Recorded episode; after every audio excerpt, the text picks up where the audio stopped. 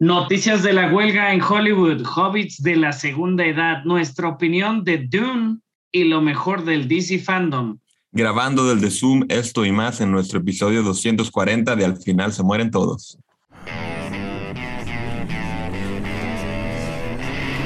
Cine, televisión, videojuegos. Al final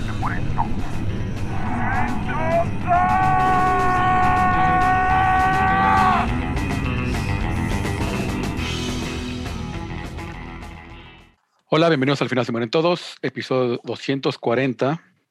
Yo soy Barson, conmigo está el buen Chava.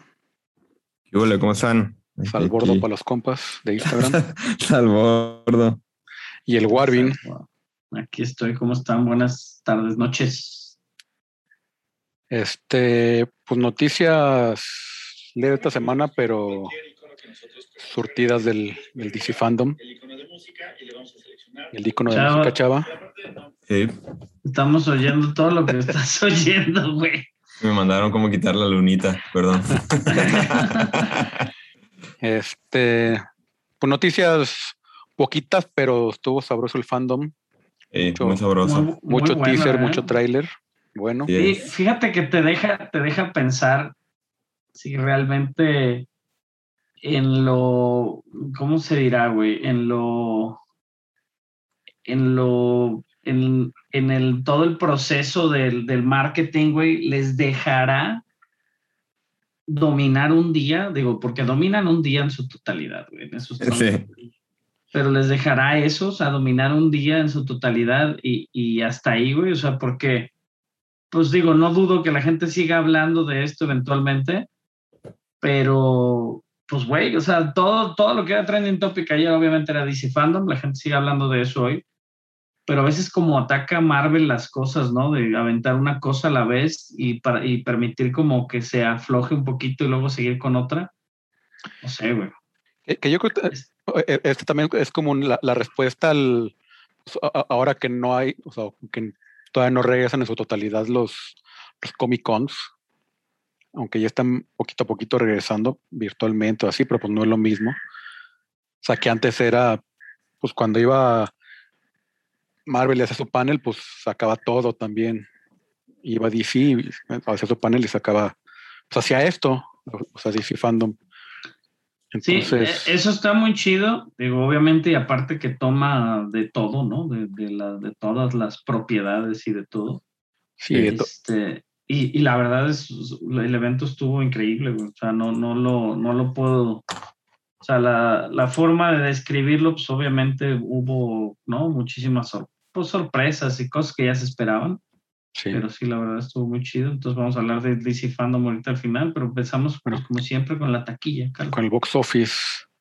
Triste, tristemente, el último duelo de Ridley Scott, que yo creo que es de, de mis películas favoritas, yo creo de Ridley Scott.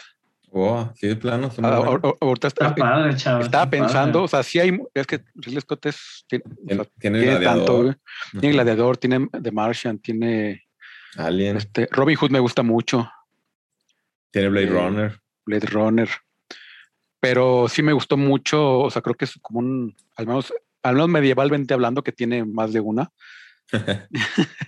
Este me gustó mucho, sobre todo el, pues eso, eso que platicábamos, la manera de contarla, que son como las tres versiones, este, tres perspectivas diferentes, cada una mu- muy diferente de contar lo mismo. Este, pero Estados Unidos nada más 4.8 millones, ya acumulado a nivel mundial 9, ¿Y cuánto costó? Desde el primer día. 100 desde el pr- millones. desde el primer día fue muy decepcionante en taquilla. La gente desde el día jueves la, la consideraba ya como pérdida, ya que el día jueves solo juntó 300 mil dólares. Sí, Y, este, y la verdad es que para un estreno, cargando con lo que traen, ¿no? Digo, de las últimas películas de este 20th Century Fox, este, pero sí está cabrón, güey, sea, tres mil pantallas y cuatro milloncitos nada más, este, no, no es, no es negocio. No, hombre. sí, no. Y es muy buena película, la verdad está muy bien calificada, o sea, en las plataformas como Rotten Tomatoes, como Metacritic, en general la crítica la trató bastante bien a la película de Last Duel, nomás pues creemos, y yo en lo personal creo que influye también la duración y el hecho que no se, o sea, que sea como de época también. No sé si la gente esté. Y, y de época y es clasificación R. Oh, Entonces sí es ahí como una mezcla ahí. Ta- Sí, también la, la fórmula. ajá, con lo que fórmula. compitió, también está compitiendo contra Venom, contra James Bond. Entonces como que contra Halloween. Entonces sí es ahí como, mo- no era su momento. sí. Así ya se va incorporando el buen Pepe, que venía ¿Cómo manejando. están? Que hay buenas noches. Buena, buena. Muy bien, ¿y tú? Buenas noches. Nos agarras justo al inicio. Muy bien, muy bien. Perfecto. Pero bueno, en cuarto lugar, la familia Adams con 7 millones. Ya lleva 60, casi 60 millones acumulados a nivel mundial. Venom, 16 millones esta semana en Estados Unidos, otro dropó como de 50, pero ya lleva 283 millones a nivel mundial. Jaimito, 24, mi- Jaimito, 24 Jaimito, que millones. se esperaba, se esperaba maravillas de Jaimito. Pues lleva James Bond. 447 a nivel mundial. Está bien. Sí, No está nada mal. Habíamos dicho que, que se veía muy difícil, obviamente, que alcanzara los mil millones. los mil pero- millones, ¿no? Como, como Pero- las más exitosas. Pero de todos modos, en, en- Falta. Fal- falta en un mes, va a salir en China. Sí, Así que ahí podría dar otro jalón. sí, porque ta- ahorita todavía está abajo de los 600 millones que ofrecía Netflix. Es lo que te iba a decir. Mientras no llegue a esa, esa- yo no la he visto tampoco. Mientras no llegue a esa, a esa posición van a decir, ok, que vamos bien, vamos bien. Sí. Y sorpresa, Halloween Kills, dominando la taquilla, 50 millones. Sí, con, un, con una apertura mu- mucho mejor que James Bond, güey. O sea, Más, más el hecho de estar en stream. Sí. sí. y aparte, pero fíjate, Pepe, que justo les estaba diciendo ahorita antes de empezar a grabar, que esto no solo habla bien de Halloween Kills, habla mal de Peacock. Varios de los de los este de las personas que se encargan de, de- de manejar todos estos datos y números de, de taquillas, pues sí consideran a Peacock como uno de las este, de los servicios de streaming que no tienen mucho que ofrecer No. y a fin de cuentas, este, como un servicio pues, deficiente al comparativa con, con HBO Max o con Netflix. Y realmente es eso, o sea, el hecho que la taquilla esté muy bien significa que o nadie tiene Peacock, ¿no? O, o, o sea, realmente no es que tanto habla muy mal de Peacock este, estos números, pero pues qué bueno, no digo que la gente esté yendo al cine, 50 millones. Que, Que, que, que lo chingo. mejor Halloween sí se me antojaría como para ver en, en la casa, ¿no? Así con Sí, sí, pues solo o, o- Totalmente. Con la esposa así, Yo, yo- estaría así. Sí, sí, sí, te lo juro. tapadito, tapadito. Voy a- Poniéndole Ese- pausa, ta- tapándote con la almohada. Do- dos, puntos, Fíjate. dos puntos claros en eso que, que acabas de decir de, de- de Peacock. Creo que aquí en Estados Unidos, digo, para los que nos, nos, habl- nos, nos escuchan desde Estados Unidos, es muchos no saben que tienen el acceso a la plataforma de Peacock solo por haber pagado su cable. O sea, aquí el cable, digo, en este caso, el que tenemos del lado del oeste del país, que es Xfinity, este, que antes, bueno, es Comcast, Xfinity, eh, ya viene incluido, o sea, si tú pones como el estándar de los de las canales de televisión, ya viene incluido esta suscripción. Si no tuvieras nada, bueno, pagas 5 dólares, que luego sería interesante platicar sobre los streams, los, los, las plataformas que hay como Tier 1, un HBO o un Tier 2, que son estos de 5 dólares, como incluso Apple todavía es un Tier 2 porque no tiene mucho que ofrecer. Por eso no pueden cobrar tanto. Pero es, es algo interesante. Mucha gente no sabe que tiene, porque son muy malos en su marketing de Peacock.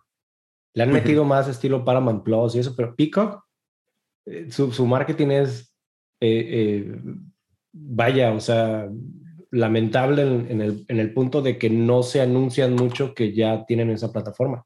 sería Digo, qué el- bien, qué bien por AMC, qué bien por los, por los, por los teatros de cine, porque pues obviamente la gente va al, al cine por este medio, ¿no? Por este, por este motivo. sería el, el equivalente que en México sería como Blim o Claro Video. Como un claro video, exactamente. No, sí, sí, sí. Sí. Es eso, lo recibes gratis. Yo, de hecho, alguna vez averiguando dónde pasaba Malcolm in the Middle, descubrí que mi Telcel me daba, me daba Blim. y Sí. lo descargué y todo. Digo, uy, la plataforma es sumamente chafa. Este, pero bueno, ahí es donde podemos ver Malcolm in the Middle, ¿no? Pero Literal, sí, si te metes fíjate- a la aplicación y pones películas, o sea, a- nomás te sale así un- una página de dos. Así te ofrece como ocho películas por página. O sea, así tan, tan, tan bajo. O sea, obviamente están, están enfocados mucho más NBC a, a- a- a series de televisión. Pero sí, la verdad es de que sí, es, sí está pobretón. Y Halloween ahí se ve y se ve solito, solito. Pues como habíamos dicho, No Time to Die, pues ya de todos modos ya se metió ahí arriba con las, con las poderosas, pero no llegan en, en manera doméstica en Estados Unidos. No Time to Die de James Bond sigue número 9 en general de la franquicia.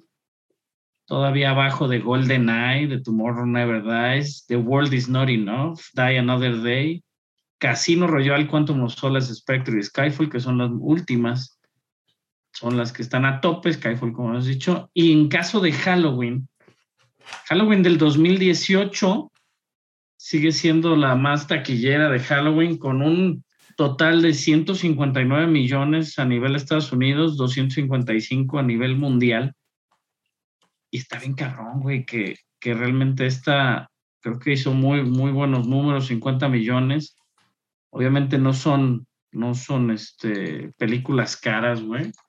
Entonces, pues siempre serán redituables, como, hemos dicho, como siempre hemos dicho. Este está, está cabrón. Costó 10 millones hacer la primera de Halloween, la de 1900, de la de 2018. Y esta yo creo que deben andar por lo mismo, güey. Sí, más o menos. Entonces, pues ya le, o sea, es, es muy buena, muy buena lana para, pues para todos los que están apoyando aquí la franquicia. Y la franquicia que habíamos dicho, pues es muy amplia, ¿no? O sea, tiene, pues, 12 películas la franquicia en general, güey, sin conectar algunas y algunas se pierden por ahí. Más Pero- bien to- to- todas se quieren conectar a la de del 78, pero ya nada más es- No, y, y fíjate, brincos, ajá, ¿no? Y fíjate que es de las, de las raras que, que tiene tres películas que se llaman Halloween, güey. O sea, tiene Halloween original del 78, tiene el, el remake de Rob Zombie del 2007, güey, y, y el la del 2018 que también se llama Halloween. Son tres películas con el mismo nombre. Este, y bueno, pues bien por Michael Myers, que si bien a mí no me encantó la película, vamos a hablar de eso al rato, pues bueno, la gente sí tenía hambre de, de, de, de, este, de kills, ¿no? 55 asesino millones. serial. 55 millones a nivel global, ya bastante bien. Yo creo que ya, ya de aquí en adelante todo es cuesta arriba y es pura ganancia, cabrón. Sí. Sí. Oye, Que, ahorita que, que eso, el Chava, veneno- te- perdón, Di- Dilo, dilo. ¿Qué pasó? Chava, tú que lo, lo consideras, digo, lo que platicábamos el otro día, ¿no? Los sistemas de streaming, a veces que pues no son los cementerios de elefantes, ya, ya realmente son lugares para, para sacar películas, este, pa- y más cuando son como películas de autoría y cosas así, güey. Mm. ¿Cómo, califi- ¿Cómo calificamos el factor de que una película como Halloween, pues vaya y meta 50 millones al cine, güey? Pues y, que con- Last Duel, tu- y Last ajá. Duel, que es una película no Bi- bien hecha y muy diferente, mucho mejor, pues no meta ni cuatro y, y está mucho mejor calificada. A fin de cuentas, o sea, ese es el mercado, o sea, realmente el mercado pues ya es pop totalmente, es totalmente popular y, y se le, y le huye a- al cine un poquito más pensante o qué? Sí, creo que sí. De hecho, de hecho en la semana había una, una, esta misma pregunta se le hicieron a, a, a los rusos, a los, a los directores de Avengers, y él decía que ellos están, que piensan que eventualmente el, el cine autoral va a ser para streaming. No solo el hecho porque la gente no va a decidir ver o solamente quiere ver blockbusters en el cine, sino por el hecho de que solamente una plataforma como Prime o como Netflix o como Apple te va a dar libertad creativa al 100%, porque al final de cuentas es un negocio, ¿no? Y el, y el negocio un productor o un productor ejecutivo o la, la, misma compañía distribuidora te pide ciertos elementos que tenga tu película para que sea más fácil venderla, ¿no?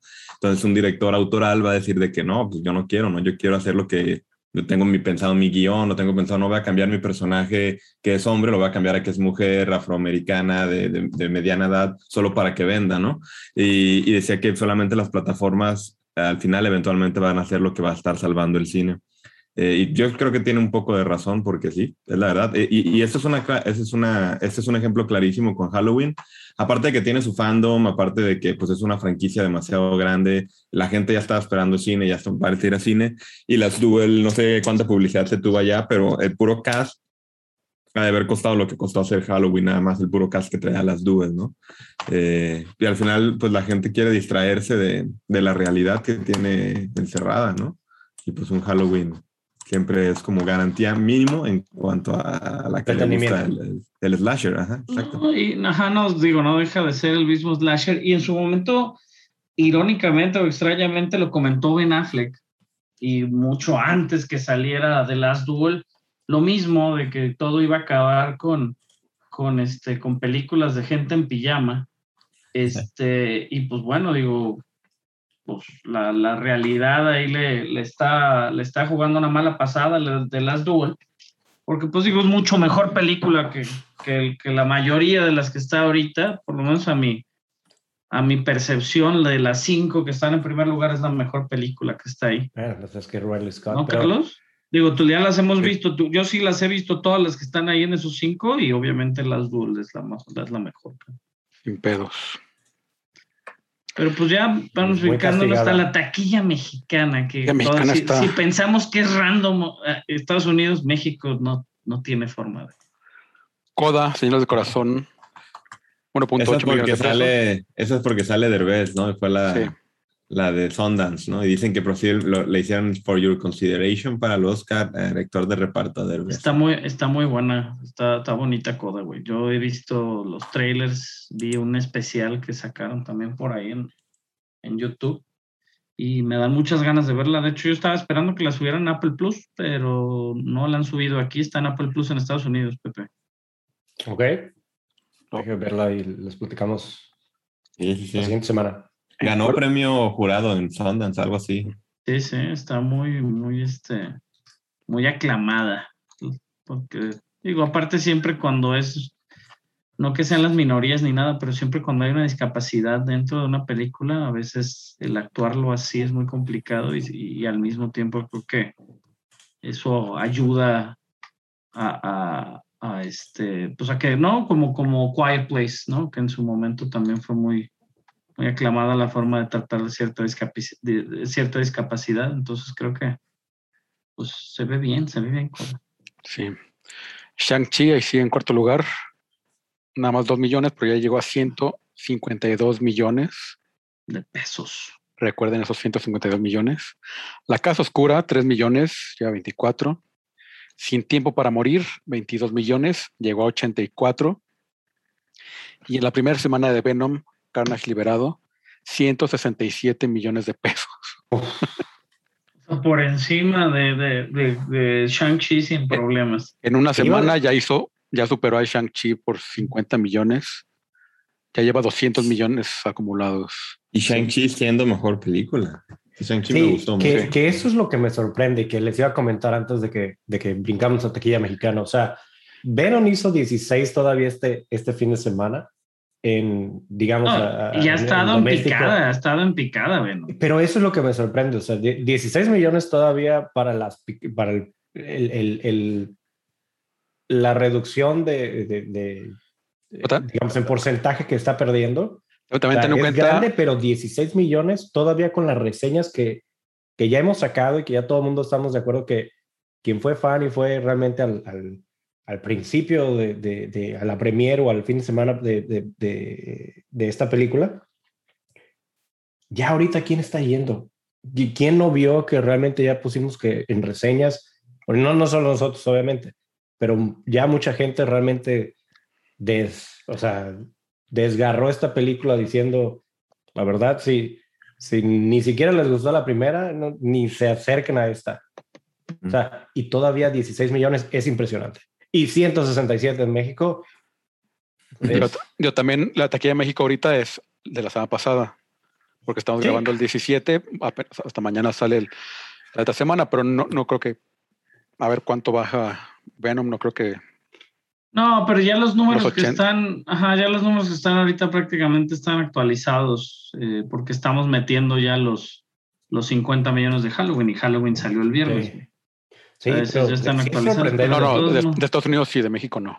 Ah, de México, tiene, perdóname, perdóname, perdón. Aquí no sé cómo fue en Me Estados. Unidos, pero mínimo en cuanto en Venom, toda la gente o mucha de la gente que yo conozco era, cuando sabían que la habíamos visto, todos decían, la escena post créditos es real y nosotros no podíamos decir, obviamente, no decíamos nada. Entonces, la gente iba al cine, yo les decía, la neta no es buena película, la escena post créditos, pues hay una escena post créditos si quieres ir a verla, yo, yo, yo te recomendaría no ir a verla porque no es buena película, pero si quieres ir, pues adelante. Y toda la gente fue a verla solamente para ver la escena post créditos.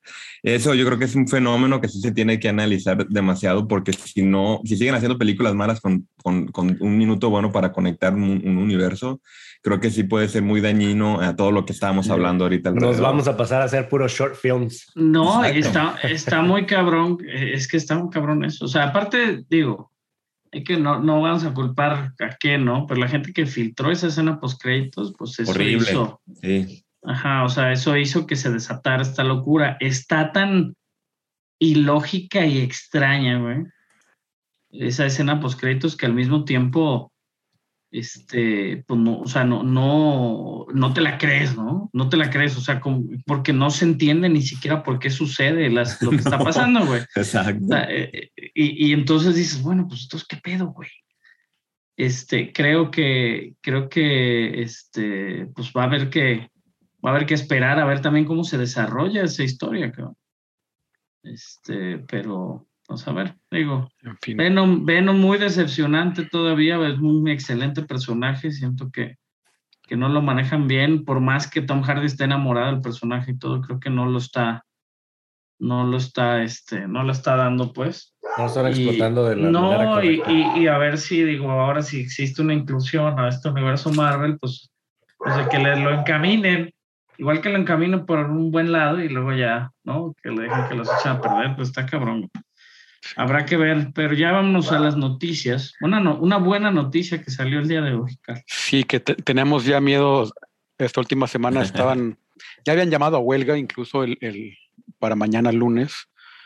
Este, A nosotros no íbamos a grabar ya también por apoyo. la buena noticia es que ha llegado, ya este, está casi confirmado que no va a haber huelga. Porque, y deja agarro aire, porque la Alianza Internacional de Empleados de Escenografía Teatral, Técnicos de Cine de Movimiento, Artistas y Oficios afines de los Estados Unidos, sus territorios y Canadá, para los compras la IATSE, ni en Twitter, ni en Twitter puedes poner ese nombre no caben los caracteres. no, no caben los caracteres. este, la IATSE este, llegó a un acuerdo ya con la AMPTP, que es la Alianza de Productores de Cine y Televisión, sobre el nuevo contrato de cine y televisión, valga la redundancia, este, a horas, la, hora, la fecha límite, la hora límite era a la medianoche de hoy domingo. Este, ya llegaron a un, a, un nuevo acuerdo sobre el nuevo contrato para sus, todos sus afiliados. Este, aunque todavía falta que, que los miembros de la alianza de la IATSE este, aprueben este, este acuerdo. Pero pues son varios este, puntos este, importantes que, que se lograron, que son, este, entre ellos o sea, mejoras de salarios y de las condiciones de trabajo, este, más, más, más horas de, este, como de espacio entre un llamado y otro. Este, el, el día de Martin Luther King ya es este feriado oficial también. Y varias otras iniciativas este, de, este, sobre diversidad, equidad e inclusión. Este, que pues está. Eh, que era como el discurso inicial, ¿no? Realmente comenzaron con la diversidad y la equidad y luego se empezaron a, a desviar un poquito hacia, hacia mejor paga y un Sí. montón de cosas. Pero a Sí, fin de cuentas creo que se logró lo importante que era esto de la diversidad, que, que buscaban un mejor trato también para y horas de trabajo. Pero sí, Sí. está medio loco. Y, y también para, este, creo un aumento de 3% para las pensiones. Este. Entonces sí está, sí es algo importante y pues estaba muy orgulloso los, este, el director de, de la IATSE, se apellida Loeb. Este, pues sí, un poco eso, que pues un, un, final de Hollywood que habían estado ahí firmes, este, firmes hasta el al final, Matthew Loeb. Este, y pues eso, que la soledad es, el, es el camino hacia adelante. Entonces, pues está bien, digo, falta, falta aún que, que se apruebe por, por los, todos los miembros de la IATSE, pero pues creo que es un, un, buen paso. Sí, más que nada para no frenar, como decían, este, justo apenas acaban de abrir otra vez y sería cerrar. Ahora es por una buena causa, la verdad estaban, estaban peleando por una, un, un, un, un, derecho que se tiene que tener y, y, y justo y una justicia que, que es, tiene que llegar no solo allá, también aquí sería bueno que estuviéramos. Está hablando de, de mis amigos los que hicieron la, la serie de la, Vecinos en Guerra, van a grabar la segunda temporada y ellos también decían que grababan 14 horas, dormían 4 y tenían que regresar a, a set por un mes, pues es inhumano. Obviamente, sí. después de una semana, dos semanas, y ya no sabes ni qué estás haciendo. Eh, entonces, sí, qué bueno que se llegó a un acuerdo a momento, eh, que se respete y, y, que sigan las producciones bien. Y ahora ya con la gente pues que está ahí involucrada, más este, contenta, feliz y ganando también. Entonces, sí, sí, porque es hasta peligroso, o sea, porque o sea, estás ahí manejando equipo y cables y equipo, equipo eléctrico y de alta tensión y o sea, sí, sí, sí. Equipo ahí, ahí muy sí caro que, también. Que, que, parte del parte del tema y digo, ahora sí poniéndonos del, del, lado de las productoras, también tienen que empezar a buscar cómo cómo mejorar los acuerdos de horas, porque también obviamente les están marcando mucho tiempo, tanto pues a, lo mejor por los por el tipo de escenas que tienen que pasar, pues, si son de días o si son de noche, etcétera. Pero, pero también es el hecho de que cuando algunas productoras se están dando por horas ciertos tipos de aparatos, este, ya sea cámaras o imagínate los, los, los que son los de acción, que son las, los carros con los gimbals, así ya. Sí. Dices, ok, pues entiendo que son caros, pero por tratar de sacar el mejor provecho de ese, de ese vehículo en un día, pues estás, estás matando a toda tu, a toda tu equipo de producción. Uh -huh. También tienen que ponerse de ese lado de decir, pues, voy a presionar a no. esos tipos de compañías para poder bajar ese precio, para pues mejor, de, en vez de hacerlo en un solo día, pues lo puedo hacer en dos. ¿no? O, que o, o contratar el doble de crew. No, Exacto, ya... uno para cuando descanse el otro. Sí, si, si, si, vas a trabajar digo, 15 horas, pues ocho horas y siete horas y ya. Pero, sí. pero velo, velo de esta manera, güey. O sea, realmente de por sí, güey, el cine ya se ha hecho este, incosteable a veces en las producciones. Obviamente, digo, la, no, no, no defendiendo de ninguna manera los estudios, ¿no? Que hacen un dineral. Obviamente, si repartieran un poquito más el dinero, creo que de todos modos, un Marvel que gana un billón de dólares, pues bien podría gastar más en una producción asegurando, o digo, de alguna manera que pudieran ganar cierta cantidad, ¿no?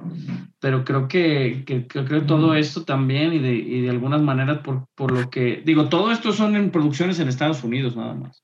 Sí, exacto. O sea, todo lo que es en Atlanta, la zona de los, ¿no? De Los Ángeles, Atlanta se está produciendo muchísimo de ellos, de ahí viene la huelga, la, la huelga o de, de, donde se iba a lanzar la huelga de inicio. Entonces, pues bueno, güey, yo siento que si todavía suben más los costos de producción, obviamente los países como Nueva Zelanda, como Australia, que están dando también incentivos, lo que siempre ha sido Vancouver, que ya subió de todos modos los costos en producciones por lo mismo, pues hay cosas que, que ya están, o sea, se va a hacer in, incosteable, güey. O sea, ya cualquier producción te va a costar de por sí, o sea, como decimos, ya te cuesta un dineral, pues ya cualquier producción va a ser mucho más cara. No, y, y también. Nosotros, a, nosotros digo, nosotros desde el punto de vista en México dices, ay, pues qué pinches jotos, ¿no? Acá te explotan. Hasta si eres Godín en una oficina, de repente te toca salir a las nueve de la noche, güey, pero te tocó hacer otra cosa, ¿no? Pónganse la camiseta. Ajá, no ponte la camiseta, ¿no? Pues te les compramos una pizza y vámonos. Ándale, exacto. No, y, y, y, algo que también, que es en Estados Unidos, aquí no es tanto, allá las personas también tienen que tener seguro, se paga un seguro, se paga seguro de locación. Si vas a grabar en locación, se tiene que rentar patrullas, tiene que rentar ambulancias. O sea, sí, es muy caro por, por, todo, por todo lo que conlleva rentar una locación. Por eso se mudó a sets, por eso se van a otros países a grabar porque no les piden ese tipo de, de, de, cosas de seguridad. En Los Ángeles, hasta si te ven grabando con una camarita, llegan y te preguntan qué estás grabando y si tienes permiso. Entonces, Sí, es, es una. eh, ¿Se acuerdan el capítulo de Los Simpsons cuando quieren ir a grabar a Springfield, el hombre radioactivo, de que le ponían Sí. impuesto a todo? Así Sí, es de claro. cuenta es, es- está en Estados Unidos cuando alguien quiere grabar una película. Entonces también por eso se elevan, se elevan demasiado los costos y los precios y terminan no de pagarle tanto a la gente que está involucrada, sino al impuesto que te puso la ciudad nueva por querer grabar o cerrar una calle. No, y a Eh, fin de cuentas las ciudades que se ponen de modo, como Atlanta, Exacto. son las donde de- se, se saturan ¿no? de producciones eventuales. De lo decíamos de Vancouver, Vancouver por años, este, por años fue por excelencia como la, la base de, de producciones como Smallville, que cumplió 20 años, pues fue grabada en Vancouver por muchísimos años. Producciones que necesitaban de repente una gran ciudad como X-Men 3, ¿no? X-Men 2. O sea, ciertas producciones que no iban a grabar en Nueva York, porque Nueva York, oh, olvídate, es una locura este, que no iban a grabar en, en, o sea, en, en Los Ángeles, ¿no? Pues ir a producir, y aparte era dólar canadiense lo que gastas, güey. Entonces digo, por eso lo están haciendo en Australia, por eso, por eso Disney ya tiene, ¿no? Estudios en Nueva Zelanda y en Australia y todo, güey, porque pues, es lo que les conviene, güey. más barato. Pero está, está cañón, digo, la huelga, que pues qué bueno que no acabó en huelga, güey. Las últimas huelgas, lo mencionaron la semana pasada, no nos ha dejado, no nos dejaron cosas buenas en cosas de la televisión y, y el cine, güey. Se, se acababa el show, ¿no? Y, y preocupados, la gente de la huelga, preocupados, por ejemplo, ya se estaban comentando, mañana es la premier mundial de Eternals. Este, mundial, o sea, mañana es la premier en el teatro chino, bla, bla, bla, ¿no? Pero decían que si se iban a huelga mañana, güey, toda la producción de la alfombra roja de The Eternals, pues ¿quién iba, quién iba a manejar la producción, güey? Porque allá ellos no se andan con mamadas de que nos vamos a huelga y pues a fulano se le ocurrió seguir trabajando, no, güey. O sea, ya si estás sindicalizado, de hecho en cualquier lado, si estás en un sindicato y se van a huelga Lo y puedes. tú decides seguir trabajando, olvídate, güey. No vuelves a trabajar, güey. Entonces, este, pues era un tema serio, ¿no? Supongo que Disney tenía un plan B. Gracias a Dios no se fue a la huelga.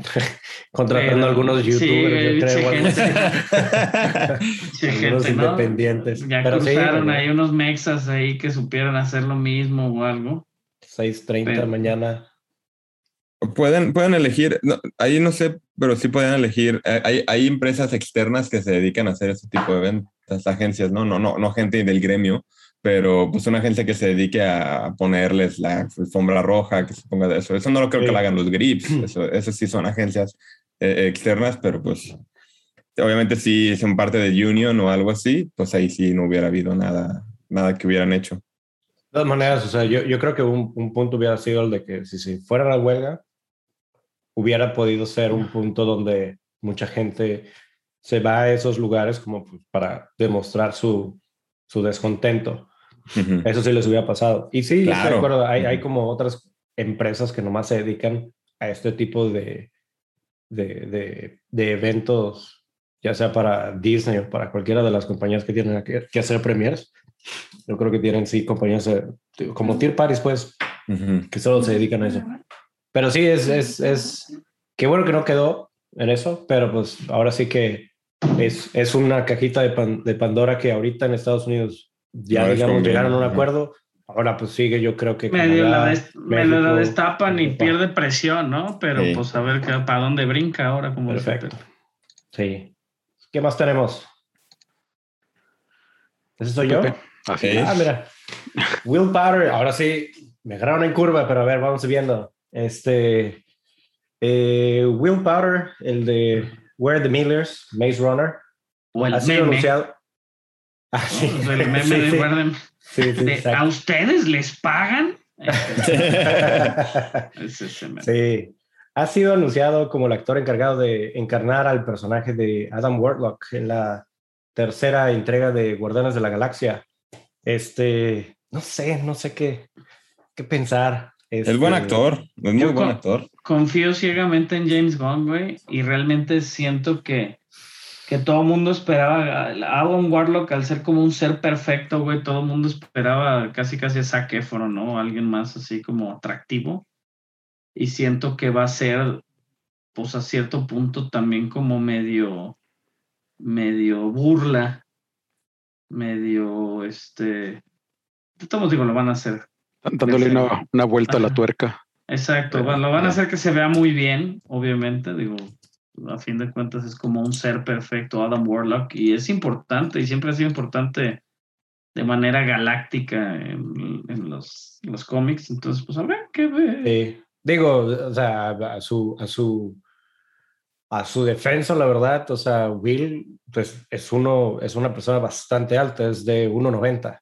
Entonces, o sea, sí, sí va a imponer, pues, de acuerdo a eso, y pues vamos a ver qué, cómo, cómo lo ponen ahí como, como Adam Warlock, porque también tiene que estar imponiendo. Sí, no, y es muy, es, es, este, muy buen actor, la neta. Lo que hizo en The Revenant es actuó demasiado bien. Él sale también en el, en el tren subterráneo. Midsommar, Midsommar, pues, pues, X. Pero en el tren subterráneo también, o sea, tiene multifacético que el tren subterráneo sale como de bueno, en Maze Runner es villano, en, en, en, en The Revenant es como ingenuo, pero al mismo tiempo tiene una actuación muy fuerte. Entonces, sí, es, es buen actor. A ver ahora con James Gunn, este, pues ahí que demuestre lo, pues, sus dotes actorales. Él, él es el también el que él, no sé si estoy confundido, pero él es el que hicieron para un juego de Star Wars o no. No, estás confundido. no, Ok. El que hicieron para el juego de Star Wars es el que es de Joker en, Ah, ya, este, ya, ya. en la serie de Gotham. Sí, serie. sí, sí. Sí, esto también te, no sé si te puedes acordar, pero en la serie esa, la, la que era como un poquito dinámica de Netflix, esta de que tú ibas escogiendo, la de Bandersnatch, Ah, la de Sale- Black Mirror, ¿no? Ajá. la de Black Mirror, también salía ahí. Ok. Sí. Sí. No, es, es- sí es buen actor. Realmente en su momento fue considerado para Pennywise, este, por eh, su cuestión de sus cejas y su cara muy expresiva, terminó siendo Skarsgård, pero, pero es, es muy buen actor, güey, la verdad. Digo, por ahí sale Narnia, este, tiene como muchas de que es un super extra, pero este, creo que tiene sus, chops muy buenos de las películas que tiene ahí de, de inicios y se me figura mucho al actor este que salía en Breaking Bad, que salió muy joven en Breaking Bad, uno pecosito y que realmente ya está muy realizado, está un poquito más gordito ya ahorita. Eh, ya sé quién. Ajá. Este, Sale en no sé. Fargo, en la de Fargo, en la Ah, dos. sale en la de Fargo, exactamente, es el carnicero en Fargo, se llama Jesse Plemons. Sí. Se me figura mucho a Plemons y Plemons. Digo, en su momento lo veías con, con una cara de Sonsus, el villano ahorita en Jungle Cruise, Jesse Plemons, para que lo ubiquen. Y la verdad creo que es un excelente actor, Plemons. Entonces, pues, a ver, a ver qué pasa. A ver qué pasa con esto. Este, y bueno, el actor Sir Lenry Henry, Sir Lenny Henry, perdón, confirmó en una entrevista para BBC su papel en la serie del Señor de los Anillos como parte de la raza Harfoots, que es una de las tres tribus med- de, me- de medianos que eventualmente evolucionaron en los hobbits.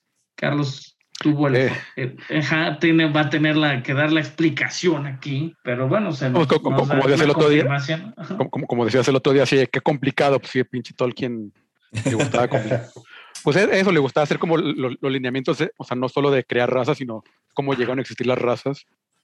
Y entonces, o sea, los, los hobbits son una evolución de, de tres como razas proto-hobbits, se podría llamar. este, y, y los, los Harfoots e- es una de estas tres razas de medianos. Entonces, o sea que todavía no, no, no, no son en sí, probablemente todavía no vivan en, en casas redondas debajo de los este, Árboles. de, de los de los montes subterráneas, pero pues por, por ahí yo creo van a ir ya evolucionando hacia allá, porque digo, son 3000 años antes de este De la tercera. del, de- del Señor de Anillos. Anillos. Ajá, sí. De la Guerra del Anillo. Entonces, pues sí es un, un, un ratito de un buen rato de evolución todavía. Este, pues está interesante eso, o sea, porque pues, pues era lo, lo, lo que menos esperábamos la gente ver hobbits. Al menos lo- o sea, pues esperamos Y ver. es este afroamericano, ¿no? Según yo, Sirlen- Pues no afroamericano porque eh, es inglés. Bueno, pero- inglés, pero es este de De color. color, de Sí. color. De color, sí, sí, sí, sí. Ajá. Sí, y, y- y ti- tiene muchos créditos, pero es como muy, muy local de, de Inglaterra, o sea, no es... De sus créditos más grandes es Harry Potter, este, que es una cabeza una cabeza en- encogida. Ajá, del camión, es la del camión, sí. De claro. Cuarón, Ah, la que, la que La dirige Alfonso Cuarón. Prisioneros de Azkaban, Sí, ok, ok. ajá. este, en, en- en la serie, en la película esta de, de piratas de. ¿Piratas del Caribe? No, de- los piratas que es una animación que son los mismos que hacen Wallace and Gromit.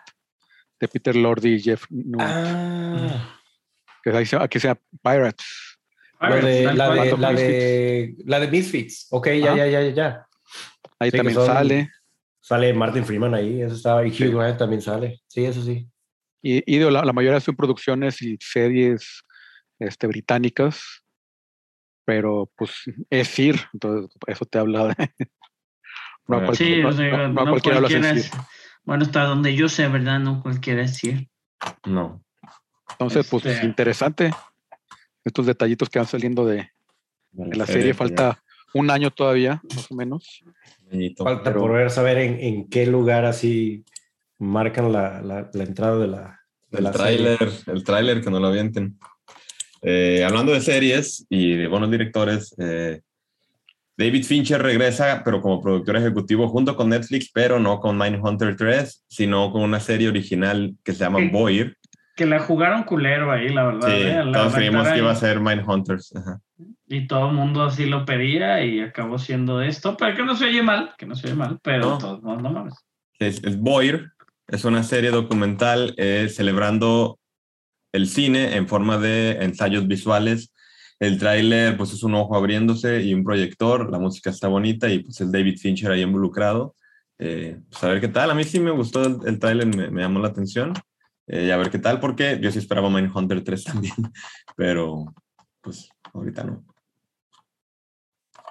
Sí, está, está, pues va a estar interesante. Digo, muchas series documentales, ¿eh? realmente hay eh, ahora los servicios de streaming y me gusta que este, que lo, o sea, que, que han, por ejemplo, de Disney Plus han estado sacando muchos documentales en base a los parques y a los, a los, a las cosas de Disney que me gustan. Va a salir un documental, de hecho, este, de, que se llama A Trip Through the Disney Archives y va a ser so- sobre todos los archivos de Disney, este, de que pues tienen ahí eh, en, en la, en la zona de Los Ángeles existen los Walt Disney Archives que desde 1970 se ha encargado esta asociación pues, en recopilar muchísimas cosas y tener muchas cosas de Disney archivadas desde este, dibujos originales y cosas que se me han perdido con el tiempo. Entonces ahora nos van a regalar este, este, pues, este documental de los archivos de Disney, que pues está interesante, digo, desde... Ese que estás mencionando es el, el que estaban poniendo para los 50 años de Disney World. Porque Eh, ese, este año es cuando están, ahorita están celebrando 50 años, ¿no? Del parque. este, No, no. eh, en Se Disney World, espérate, espérate. ah, Disney World, sí, Disney, Disney World. World, sí, Disney World Sí. cumple 50 años. sí. Este, y es eso, es el, el, se llama Adventure Through the Walt Disney Archives. Va a estar o está este, hosteado por Don Han.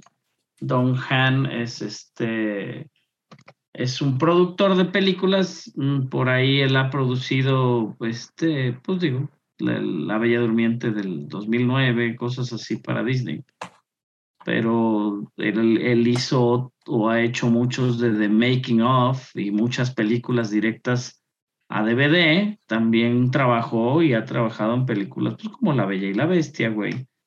La Bella y la Bestia nueva. O sea, todo, es un cuate que ha producido muchísimas cosas para Disney. Entonces, él está abriendo las puertas pues, de estos 50 años de historia, de lo que tienen archivado y guardado en parte hasta bajo tierra, güey, ahí en la zona del- de Los Ángeles, en los archivos Disney.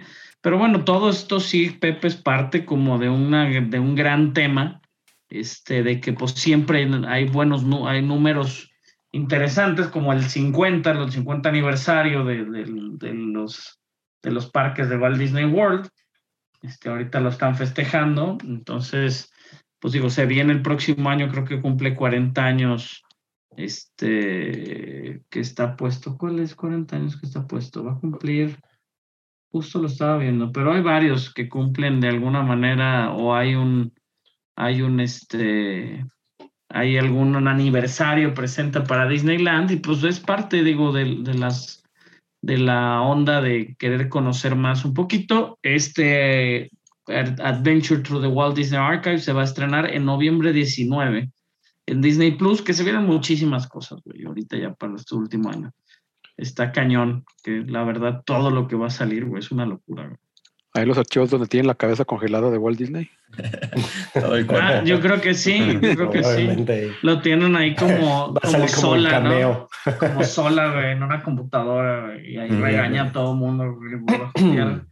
Y lo que ya nunca vamos a ver, por cierto, que es la noticia que estoy viendo justamente ahorita, acaba de salir el día de hoy, Why the Last Man, la serie que tanto pues, ha estado esperando la gente, la adaptación de esta novela, que salió en FX la primera temporada, pues acaban de cancelar la segunda temporada para FX. Este, por ahí habló la, showrunner y, y, la, y este, Lisa Clark y la estrella Amber, Amber Tamblyn comentaron el día de hoy en Twitter, pues de que, pues mis, my statement, ¿no? Ya lo compartieron. Ella obviamente, pues me imagino que este, Lisa Clark esperaba hacer más de 50 episodios, es lo que dice. Este, y obviamente, potencialmente, pues es un cómic una novela que salió hace 20 años, güey, entonces la quisieron actualizar un poquito. No sé si no funcionó, esta, digo, de todos modos, desde el 2017 estuvo en trabajos, 2018 comenzó como una orden a producción. Y ya no sé si fue también el COVID que mató el proceso o qué, pero, pero White Last Man que sonaba como una propiedad interesante. Por ahí vimos el trailer, ¿no? Y de, de que se queda, ¿no? El hombre solo, a fin de cuentas. Pues ya no vamos a ver una segunda temporada de White the Last Man. Posiblemente, al ser la propiedad intelectual que es, güey, pues yo sí confiaría que eventualmente, este, eventualmente alguien la rescatara, ¿no? Así como decías de Lucifer, Carlos, esperemos que, que, suceda. Pero pues digo, ni siquiera la hemos visto porque FX no hay aquí, no sé si vengan Star Plus o una cosa así. Pero, eh, en fin, en fin. Pero bueno, ya entrando a, al fandom, uh. hubo varios. Salió el tráiler de Peacemaker. ¿Qué fue el DC Fandom, Carlos? El DC Fandom es el evento, platicamos hace rato, el, el evento un poco que, es, que decidió sacar DC a falta de grandes eventos como Comic Con presenciales desde el año pasado. Entonces el año pasado ya sacó, prefirió sacar en streaming y completamente libre para todo, para todo el público a nivel mundial. Un, todo un día, sacar todos sus avances, trailers, noticias, de, de todo lo que se viene de DC. Desde televisión, cine, videojuegos. Este, no sé si hasta cómics a lo mejor también hay de repente. Sí, todo, todo. sí, se, cuela, ¿no? En todo, se cuela, güey. Todo, todo lo que tiene que ver DC. Podcast, podcast, este, cómics, todo se coló y con noticias interesantes, güey. Uno de los trailers, Peacemaker, que yo tampoco hay tanto que, que sacarle porque pues es... Es un trailer, lo pueden ver.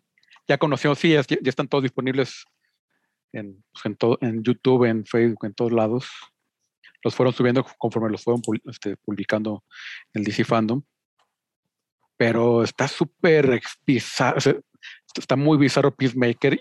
Dios, Oye, el, Igli, el águila se ganó mi corazón, güey. está cabrón lo que puede hacer James Gunn con un animalito, güey.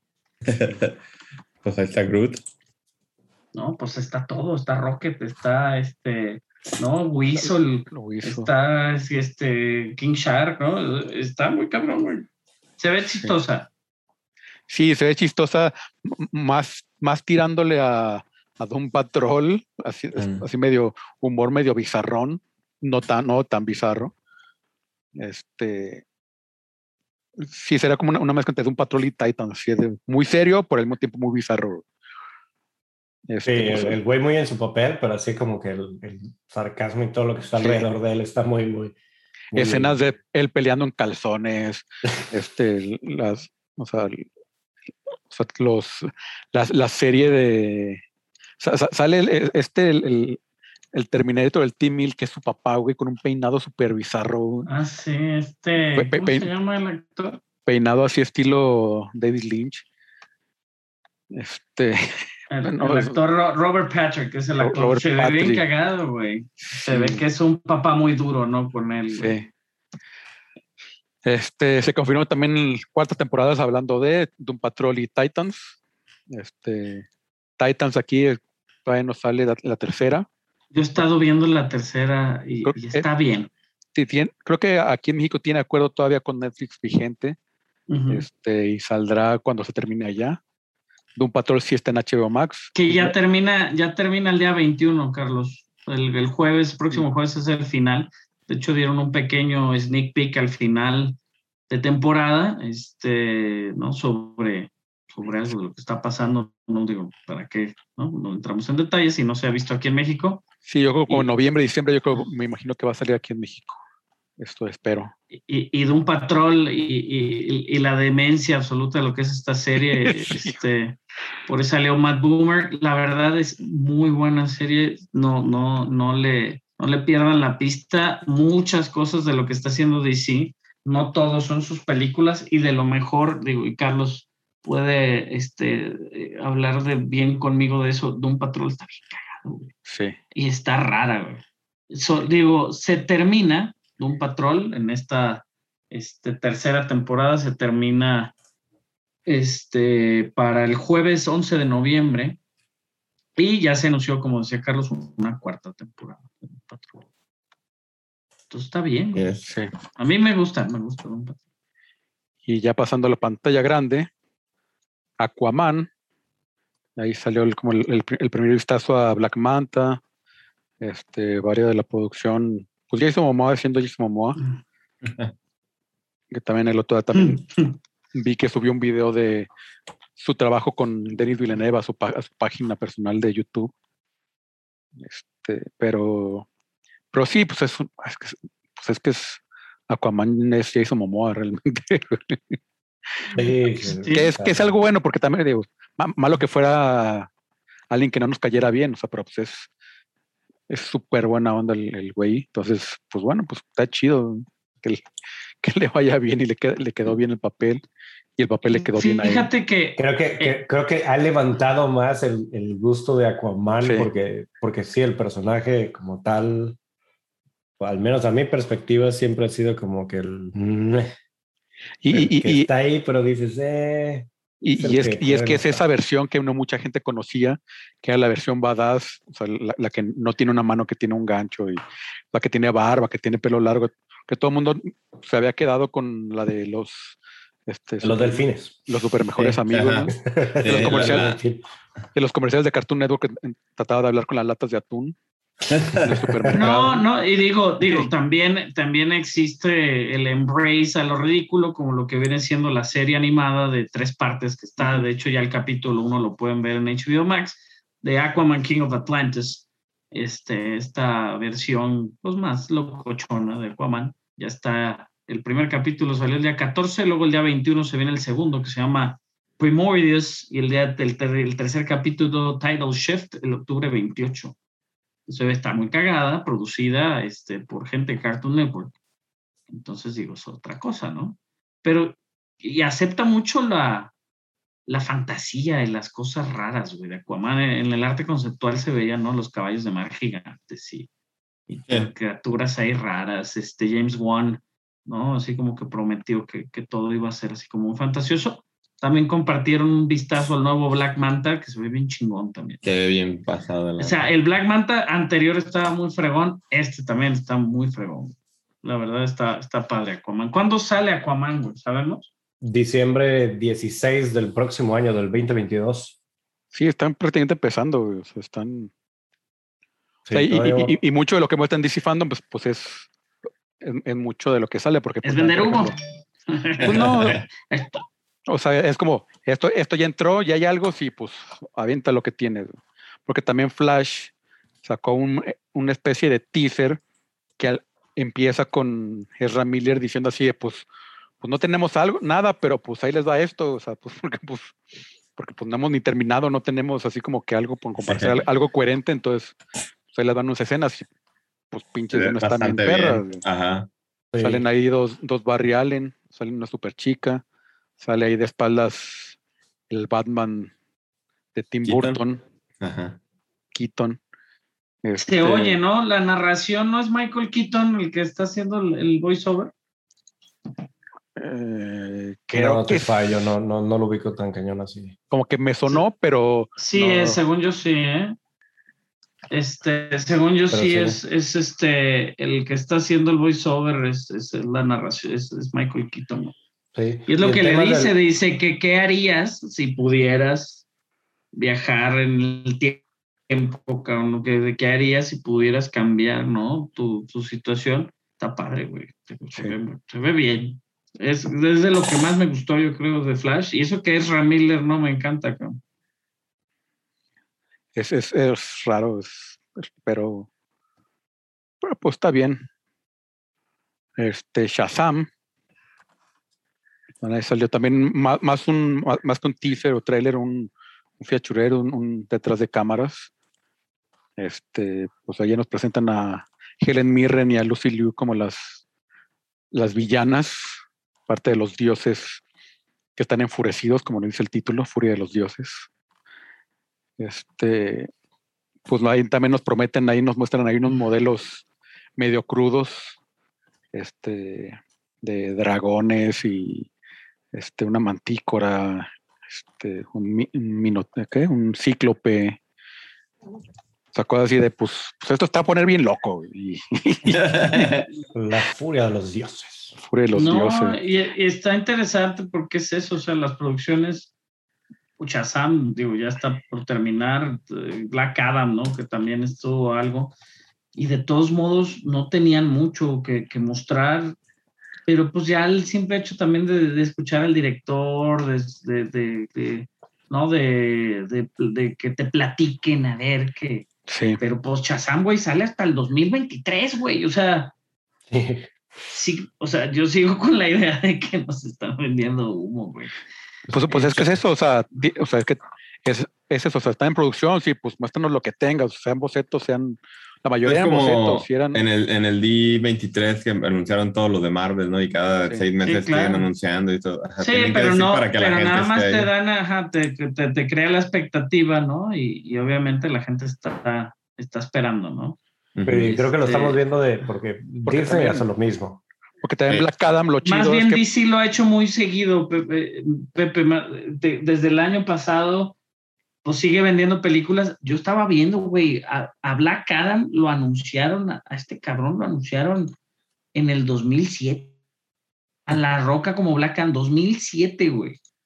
Y es 2021 y es toda hora que nos va a salir, güey. o sea, Julio Pepe, 29 del 2022. o sea, pero lo, lo- lo chido es que ahora sí se agarraron y, o sea, ok, sí lo vas a anunciar, pero tienes que mostrar algo.